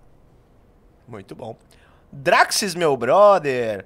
Ele mandou 20 reais. Renan, eu tenho uma playlist dos anos 2000 com as bandas Limp Bizkit, Linkin Park, Red Hot Chili Peppers, Slipknot, Creed, Capital Inicial, The Doors, Down e Maroon 5. Eu ainda tenho chance de ir para o céu? Ah, cara, isso só mesmo com o Renan. Eu acho que eu devo ter ouvido, sei lá, três dessas bandas todas. Ah, eu acho que sim. É que o Renan não gosta de várias dessas, mas continua, Drax. Você está ouvindo música boa. É, Slipknot é legal. Slipknot é da hora, pô, Red Hot. Henrique mandou. Divulga o número de assinantes aí, é, assinaturas aí, Chico Linguiço. Não, Não pode. Ô, Henrique. Não Tá pode. vacilando. Mas eu garanto que tem um monte, viu? A gente tá indo bem. E ele falou que estavam jogando perfume nos manifestantes? Como assim? Spray de pimenta deve ser. É. É o que eu falei ontem, né? No meu discurso, né? É igual a gente fala no futebol. É, os vândalos procuraram contato com a polícia e o contato, Contato veio. veio. E segue o jogo. o Godzilla falou: não deveria o MBL começar a falar dos jornalistas governistas, como Reinaldo Azevedo, que falou que a privatização da Sabesp é ilegal? Mas a gente fala muito dos jornalistas governistas. Já Pois falamos é. várias vezes. Várias Acompanhe vezes. mais, não é um Esse, esse, esse argumento do Reinaldo Azevedo, ele é absurdo. Eu não Ele é esse O que, absurdo. que ele diz com relação a isso? Eu não sei qual é exato, mas só tem um argumento jurídico que eles estão tocando. É que a Constituição do Estado, ela prevê que o Estado... ah, Basicamente, eu não vou saber agora ipsis literis, mas a linha é... ah, o Estado tem que garantir saneamento básico de qualidade, blá, blá, blá, blá, blá, blá, blá. E assim, eu concordo com isso. Ou seja, se estiver na mão do está Estado... Se estiver na mão do Estado, o Estado tem que fazer um bom serviço. Sabe? Agora, não tá em nenhum momento da Constituição do Estado de São Paulo que o saneamento básico tem que ser estatal. Lógico. Isso não tem nada a ver. Tá dizendo que, estando na mão do Estado, o Estado tem que fazer um bom serviço. E o serviço do saneamento básico, a previsão é que melhore. E está na mão do Estado percentualmente. Ou seja, por exemplo, hoje a Sabesp é 51%. Ah, tem que estar 100% na mão do Estado, vai abaixar para 15%. Sabe? Ah, ah, mas aí agora você parte por decisório. Não, você mantém um poder de veto. Então, assim, não faz o menor sentido. Tanto não faz nenhum sentido, que não é um comentário Reinaldo Azevedo. É uma pesquisa que vários partidos já fizeram à justiça. Em todas essas previsões, o resultado foi: vocês perderam. Eles já judicializaram essas questões e perderam. Tem mais uma ADIM, ah, não sei se é uma ADIM, mas enfim, tem mais uma questão que está no Supremo Tribunal Federal, na mão do ministro André Mendonça, que está pedindo isso. E essa é a última que falta ser respondida. Nessa, eu entrei como amigo Scuri, amigo da corte, para ser para poder falar lá também, articular lá também, porque eu sou presidente da Frente Parlamentar e apoio a presidente do Sabesp. A gente está tentando que o MBL também entre, só que seria muito difícil, porque, enfim, tem que ser algo ligado a saneamento básico, não a privatização, pelo que entendi. Mas a gente vai tentar também, mas pode acontecer de ser recusado. Mas, enfim, essa é uma discussão, assim, que está sendo feita, que é um dos me mecanismos de judicialização. E o que está acontecendo é, o Reinaldo Azevedo, ele historicamente foi a favor de privatização. E agora ele é petista. Então o que ele está tentando justificar para ser contra a privatização da Sabesp é, não, é ilegal. Quando a gente sabe o que ele está tentando fazer. Ele está tentando ser contra a privatização sem ser contra a privatização. E agradar todos os lados. Aí, cara, é subestimar muito a inteligência de todas as pessoas, se você já não notou isso. Então, enfim, esse argumento dele é assim, discordo. Certo. Felipe Menezes diz que hoje é aniversário dele e pediu pro professor Ricardo dar parabéns a ele em árabe sem causar uma guerra no Brasil. Você consegue, professor? Não. Então eu vou realizar outro pedido que ele falou pra eu dar parabéns pra ele de Zacarias. Então. Felipe Menezes! Ai, parabéns! Nossa, é Vamos. muito boa essa imitação. Ah, cara. obrigado, meu. O pessoal gosta. Roberto Oliveira Júnior, gostaria de saber se já conversaram sobre desenvolver uma proposta do Brasil reivindicar a terra de Mary Bird, região na Antártida que não foi reivindicada por nenhum país. Poderiam elaborar essa ideia no livro amarelo? Então, cara, você me mandou uma mensagem no Instagram falando pra gente reivindicar um pedaço da Antártida. Eu não acho que seja prioridade do movimento Brasil Livre isso. Deixa lá, Um né? bagulho meio aleatório, né? Eu, eu- eu confesso, talvez seja ignorância, tal- talvez seja um pedaço muito importante, mas eu realmente ignoro. É, eu isso. desconheço completamente essa, essa história agora. Ter não um me parece ser uma das nossas prioridades, cara. O Willerson Poró, Guto, agora com a privatização, tem como cobrar da Sabesp um serviço de melhor qualidade, principalmente se tratando de fechar buracos que foram realizadas manutenções? Minha cidade tá. Demais. Isso era um, um problema em- que, inclusive, questionei a, a oposição, né, os deputados de esquerda algumas vezes, né, que é tipo, a Sabesp é estatal. Se pressupõe que uma empresa estatal vai ter uma relação melhor com as prefeituras do que uma empresa privada. Se pressupõe, sei lá, os dois são do Estado. Então o que acontecia é, o prefeito ele ia lá, asfaltava a rua, quando isso acontecia, né, asfaltava a rua, aí a Sabesp vai lá e tinha que, sei lá, mudar um encanamento, ou mexer ali no bueiro, e ela aí quebrava a rua recém-asfaltada, aí o prefeito tinha que fazer um remendo ali. Sabe, eu ficava tipo, "Pô, é muito difícil vocês conversarem. Aí tipo, ah, se for privado, isso vai atrapalhar. Eu falei, cara, mas é que não tava bem feito sendo estatal. Então eu espero que melhore, mas é uma relação tem que melhorar entre o prefeito e a diretoria da Sabesp. E assim, se o serviço vai melhorar, eu acredito que vai. Primeiro que a gente vai ter mais investimento, são 10 bilhões a mais de, de investimento, vai de 56 para 66 bilhões o investimento em saneamento básico, como eu falei, que se equivale a 50 bilhões de investimento na saúde e vai melhorar a gestão. Empresas privadas têm via de regra, ah, e tal empresa privada, via de regra, uma melhor gestão que as empresas públicas. A gente está no Brasil, a gente sabe como estatal é gerido aqui. Então, além disso, a gente vai ter a maior capacidade do privado do que o público de atrair investimentos, e mesmo que essa capacidade seja igual, só de largada são 10 bilhões a mais de investimento. Ou seja, é um gestor melhor numa empresa que vai ter mais dinheiro. Eu acho que vai melhorar o serviço. E o Jair Lima perguntou se o preço da tarifa da Sabesp vai ser controlado, Guto. não é controlado, ele vai ter uma redução. Né? Preço controlado, acho que ninguém defende, aqui só o da Atena, né? A tabela de preço a gente defende, que a gente defende é a redução da tarifa. Como eu disse, primeiro com 30% ah, vai, vai ser criado um fundo, né? Eh, da, da, da, Sabesp ali e 30% do valor da privatização vai para esse fundo, para no primeiro momento você reduzir a tarifa. Ah, e quando esse dinheiro acabar? Quando esse dinheiro acabar, a gente vai usar os dividendos da, da Sabesp justamente para baratear, o que é o melhor dos mundos, que é algo que é do povo, né? Já que a Sabesp é nossa, o que o lucro, que é o que essa Sabesp, o que essa estatal lucrar, um pedaço dela vai ser revertido para ajudar o povo. Que é o povo ajudando o povo, seu dinheiro rendendo e rendendo e diminuindo a sua conta. Ou seja, primeiro, primeiro um fundo com 30% da venda e depois, no segundo momento, usar os dividendos. Ou seja, vai abaixar a tarifa sim. Show. O V disse que, como ex-membro do PSTU, vou explicar uma coisa pra vocês. Caramba, nós Bem- temos um ex-membro do, do PSTU Pois assistindo é. a nossa live. E aí, Exatamente. seja bem-vindo. Somos inevitáveis mesmo. Caramba. Ele explica que nem toda esquerda radical defende sair na porrada com polícia toda hora. Esse pessoal da UP e do PCB é mais doido, por isso foram pra cima desse jeito, e o pessoal não. Ah, mas os pessoalistas saem na porrada com a polícia várias vezes, né? Eu acho que nesse caso específico, talvez. Eu especulei que talvez fosse o caso do Boulos. Eles não quiseram entrar muito pra não, não expor aí o Boulos. Será que. Não sei, agora de toda maneira, quem convocou aquelas pessoas, né? Por exemplo, nós do MBL convocamos a militantes do MBL pra estar lá. Ah, não, não puderam entrar por conta de uma decisão que acabou fa- facilitando a entrada de 100% da esquerda, que eles colocaram que tinha que ser ordem de chegada, e a galera do MST dormiu lá. E a nossa militância não tem mais o que fazer. a gente só chegou na era da votação e falou: e aí, dá pra entrar? Dá pra dividir galeria, metade, metade, dependente de ordem de chegada. E a ordem de chegada é no espaço determinado pra ter esquerda e direita. Não, decidiram que seja ordem de- que fosse ordem de chegada, que no fim das contas foi bom. Quem não teve MBL tiveram que brigar com a polícia e não com o MBL pra ah, briga entre, entre direita e esquerda ocasiona que. Não, não, não, não. Foram só vocês, nem dá pra discutir. E quem convocou essa galera foi a galera do PT, do e do PCdoB. Sabe, a UP não tem deputado estadual. Sim. A UP não convocou ninguém. Enfim, de fato, me parece que o método da UP, do PCB, é realmente essa briga, né? É a briga, é o enfrentamento, pra depois chamar a polícia de fascista, sabe? Você tem que ficar tensionando o debate dessa maneira. É mais do que o PSOL, que tem outras estratégias. Ruins também, mas outras estratégias. Me parece. Agora, eu não sei se o PSOL que incentivou, pra isso que a gente protocolou uma CPI hoje. Galera, eu vou priorizar alguns pimbas aqui porque tem muita coisa nada a ver, tá? Guto, o que você acha sobre empresa de fora do país comprar a Sabesp, por exemplo, do governo chinês? Acha que dá pra pôr algo pra manter ela de posse de empresas brasileiras? É complicado, cara. É complicado. ah, e digo mais, a China, né? Muita gente fala disso, né? Que é você se aprofundar pouco no debate gera esse tipo de coisa.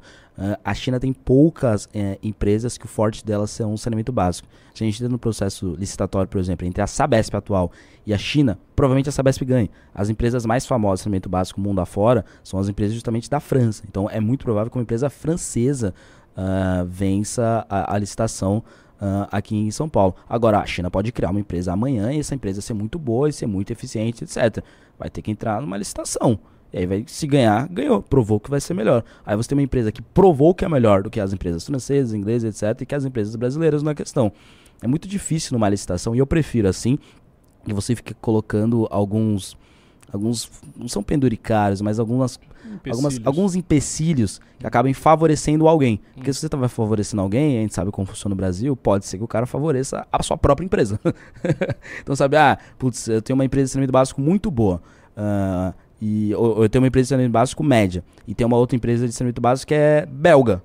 Aí você coloca que é, se puder não ser o belga, aí só sobra a sua empresa. Então, sabe, se você fica criando esses empecilhos em licitação e acaba tirando a eficiência como principal método de empecilho, é complicado. Agora, sobre a China, eu óbvio que eu não quero privatizar uma estatal para dar na mão da China, prefiro dar para empresas eficientes, evidentemente, sejam de outros países. Agora, no caso desse elemento básico especificamente, a China não é famosa por ganhar essas, essas licitações. Inclusive em Garapava, que é o município que a Sabesp perdeu, a empresa não foi chinesa, não teve, se eu não me engano, nenhuma empresa chinesa no processo ah, licitatório. Então, se o medo é esse, podem ficar tranquilo. Em outras privatizações, pode ser que tenha boas empresas chinesas.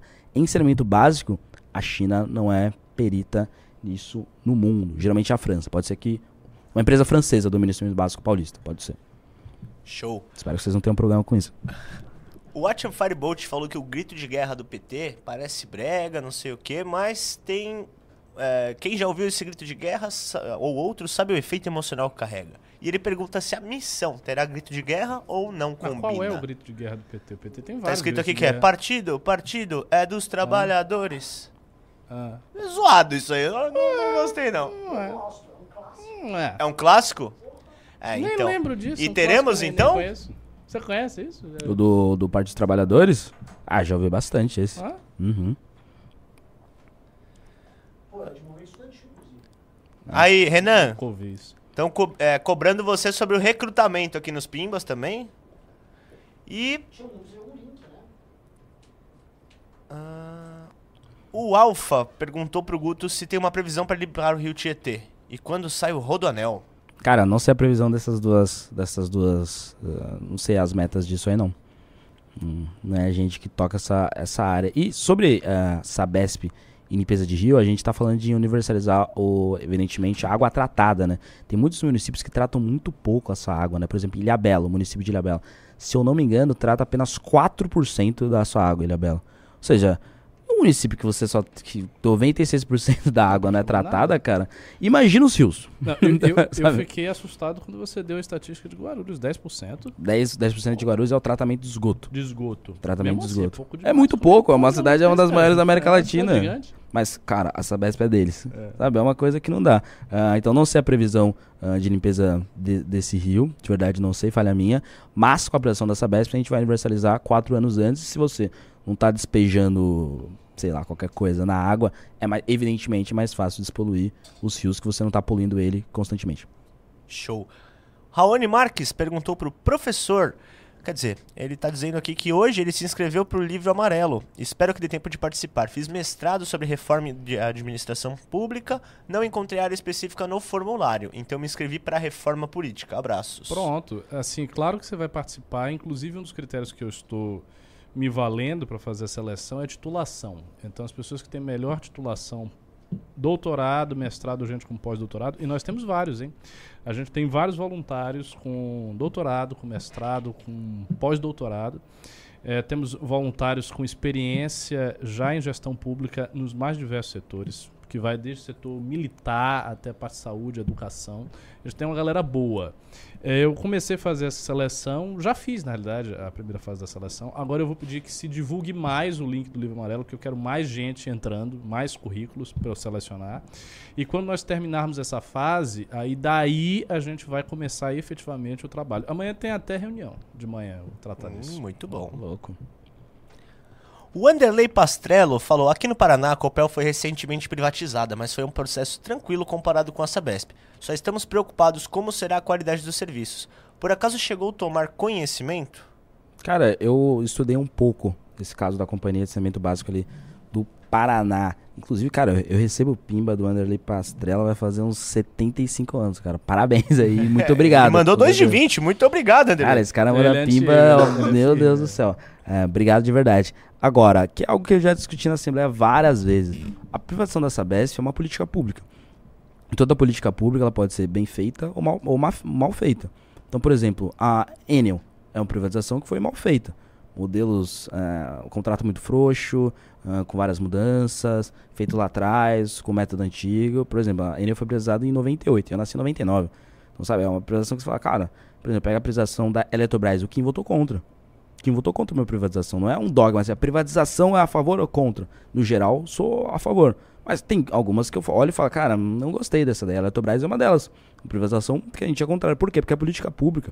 Então não dá pra falar, ah, a privatização da Enel foi ruim. A da Sabesp é boa? Como assim? Como assim não? Você olha o projeto, você olha o estudo e fala, isso aqui tá mal feito. Ou olha e fala, não, isso aqui tá bom. Então dá pra, por exemplo, você privatizar o saneamento básico do Paraná e ser ruim. E privatizar o de São Paulo, isso é bom. Basta ver que são projetos diferentes. Então, por exemplo, uma da, um argumento que todo mundo já deve ter escutado é, mas quem privatizou lá fora tá reestatizando. Primeiro que isso é mentira. Geralmente ah, tem mais empresas ah, privatizando as suas companhias de saneamento básico são estatais do que empresas reestatizando. Mas há, evidentemente há, como está tendo um debate para reestatizar a Enel, por exemplo. Agora pega o modelo de cidades parecidas com, São, com estados parecidos com São Paulo, ah, Buenos Aires ali na, na, na Argentina, por exemplo. É, ele, tá, ele reestabilizou o saneamento básico. Mas um dos problemas da privatização do saneamento básico de Buenos Aires, eles atrelaram ali o saneamento básico ao dólar. A gente vai fazer isso com a Sabesp? Não. Então, sabe, por exemplo, na- em Paris, eles dividiram muito as, as, as micro-regiões ali do saneamento básico. A gente não vai fazer isso em São Paulo. Então não dá pra comparar com, é, mas privatizou em Buenos Aires e, e, e não deu certo. Mas deu- não deu certo porque atrelou ao dólar, não faz o menor sentido você atrelar apenas algo da sua economia a uma outra moeda. Faz sentido a, a, a economia inteira é outra moeda. Geralmente é melhor ter, enfim. Mas algo da economia é outra moeda e as outras coisas não, não faz sentido. E São Paulo não vai fazer. Então dá pra comparar esse tipo de coisa, né? Então, tipo, privatização é política pública. Política pública pode ser bem feita e mal feita. A de São Paulo, da Sabesp, é uma boa política pública. Ponto. É, o pessoal tava falando aqui, opa, acho que caiu a energia da câmera 3 ali. É, o pessoal tava falando pra te corrigir, Guto, que a Copel ela é de energia, tá? Não é de Ah, saneamento, mas... confundi. Mas eu acho que Paraná, ele, ele privatizou o saneamento básico também. Ou, ou iniciou a discussão. Posso estar confundindo, posso estar confundindo. Certo, então vou ler o último, que é do John, falando, perguntando se você acha que não era possível pôr algo para que fique na mão de uma empresa brasileira? Tem algumas brasileiras grandes, coloca pessoal da ABs e outras empresas de saneamento para ajudar a montar edital seguro. Olha só, é outro cara com viés nacionalista. Tem uma galera que, que, que privatiza, mas tem que ser empresa nossa. É, É exato. interessante isso aí. Cara, é um, vai abrir a licitação, tem que se inscrever na licitação. Se for uma empresa brasileira que vai fazer um bom trabalho melhor que, a- melhor que a Sabesp estatal, por mim, beleza. Se for uma francesa, cara, eu- a preocupação é que você tem que entender. A preocupação é a seguinte: tem gente tomando água suja e fazendo cocô no chão. Como é que a gente impede isso? Dá pra impedir? O Banco Mundial falou: dá, faz isso daqui. Eu quero que vocês cumpram isso. O país que vai fazer, eu particularmente não me importo. Se puder não ser uma ditadura comunista, é melhor, mas assim, que faça isso. Principalmente saneamento básico. Já que nenhuma ditadura comunista é boa nisso também. Muito bom, cavaleiros. Podemos encerrar aqui nossa noite? Podemos. Podemos. Gostei muito dessa live, esclareceu muita coisa, Guto. Obrigado aí pela presença. Obrigado. Se tiverem E- mais dúvidas, podem me mandar, que assim, até o governador sancionar, passar a licitação, eu devo estar discutindo bastante isso. Até porque a frente vai continuar, mesmo após a privatização. Então é isso. Muito obrigado, pessoal que acompanhou. E Goodbye. partiu janta. Valeu!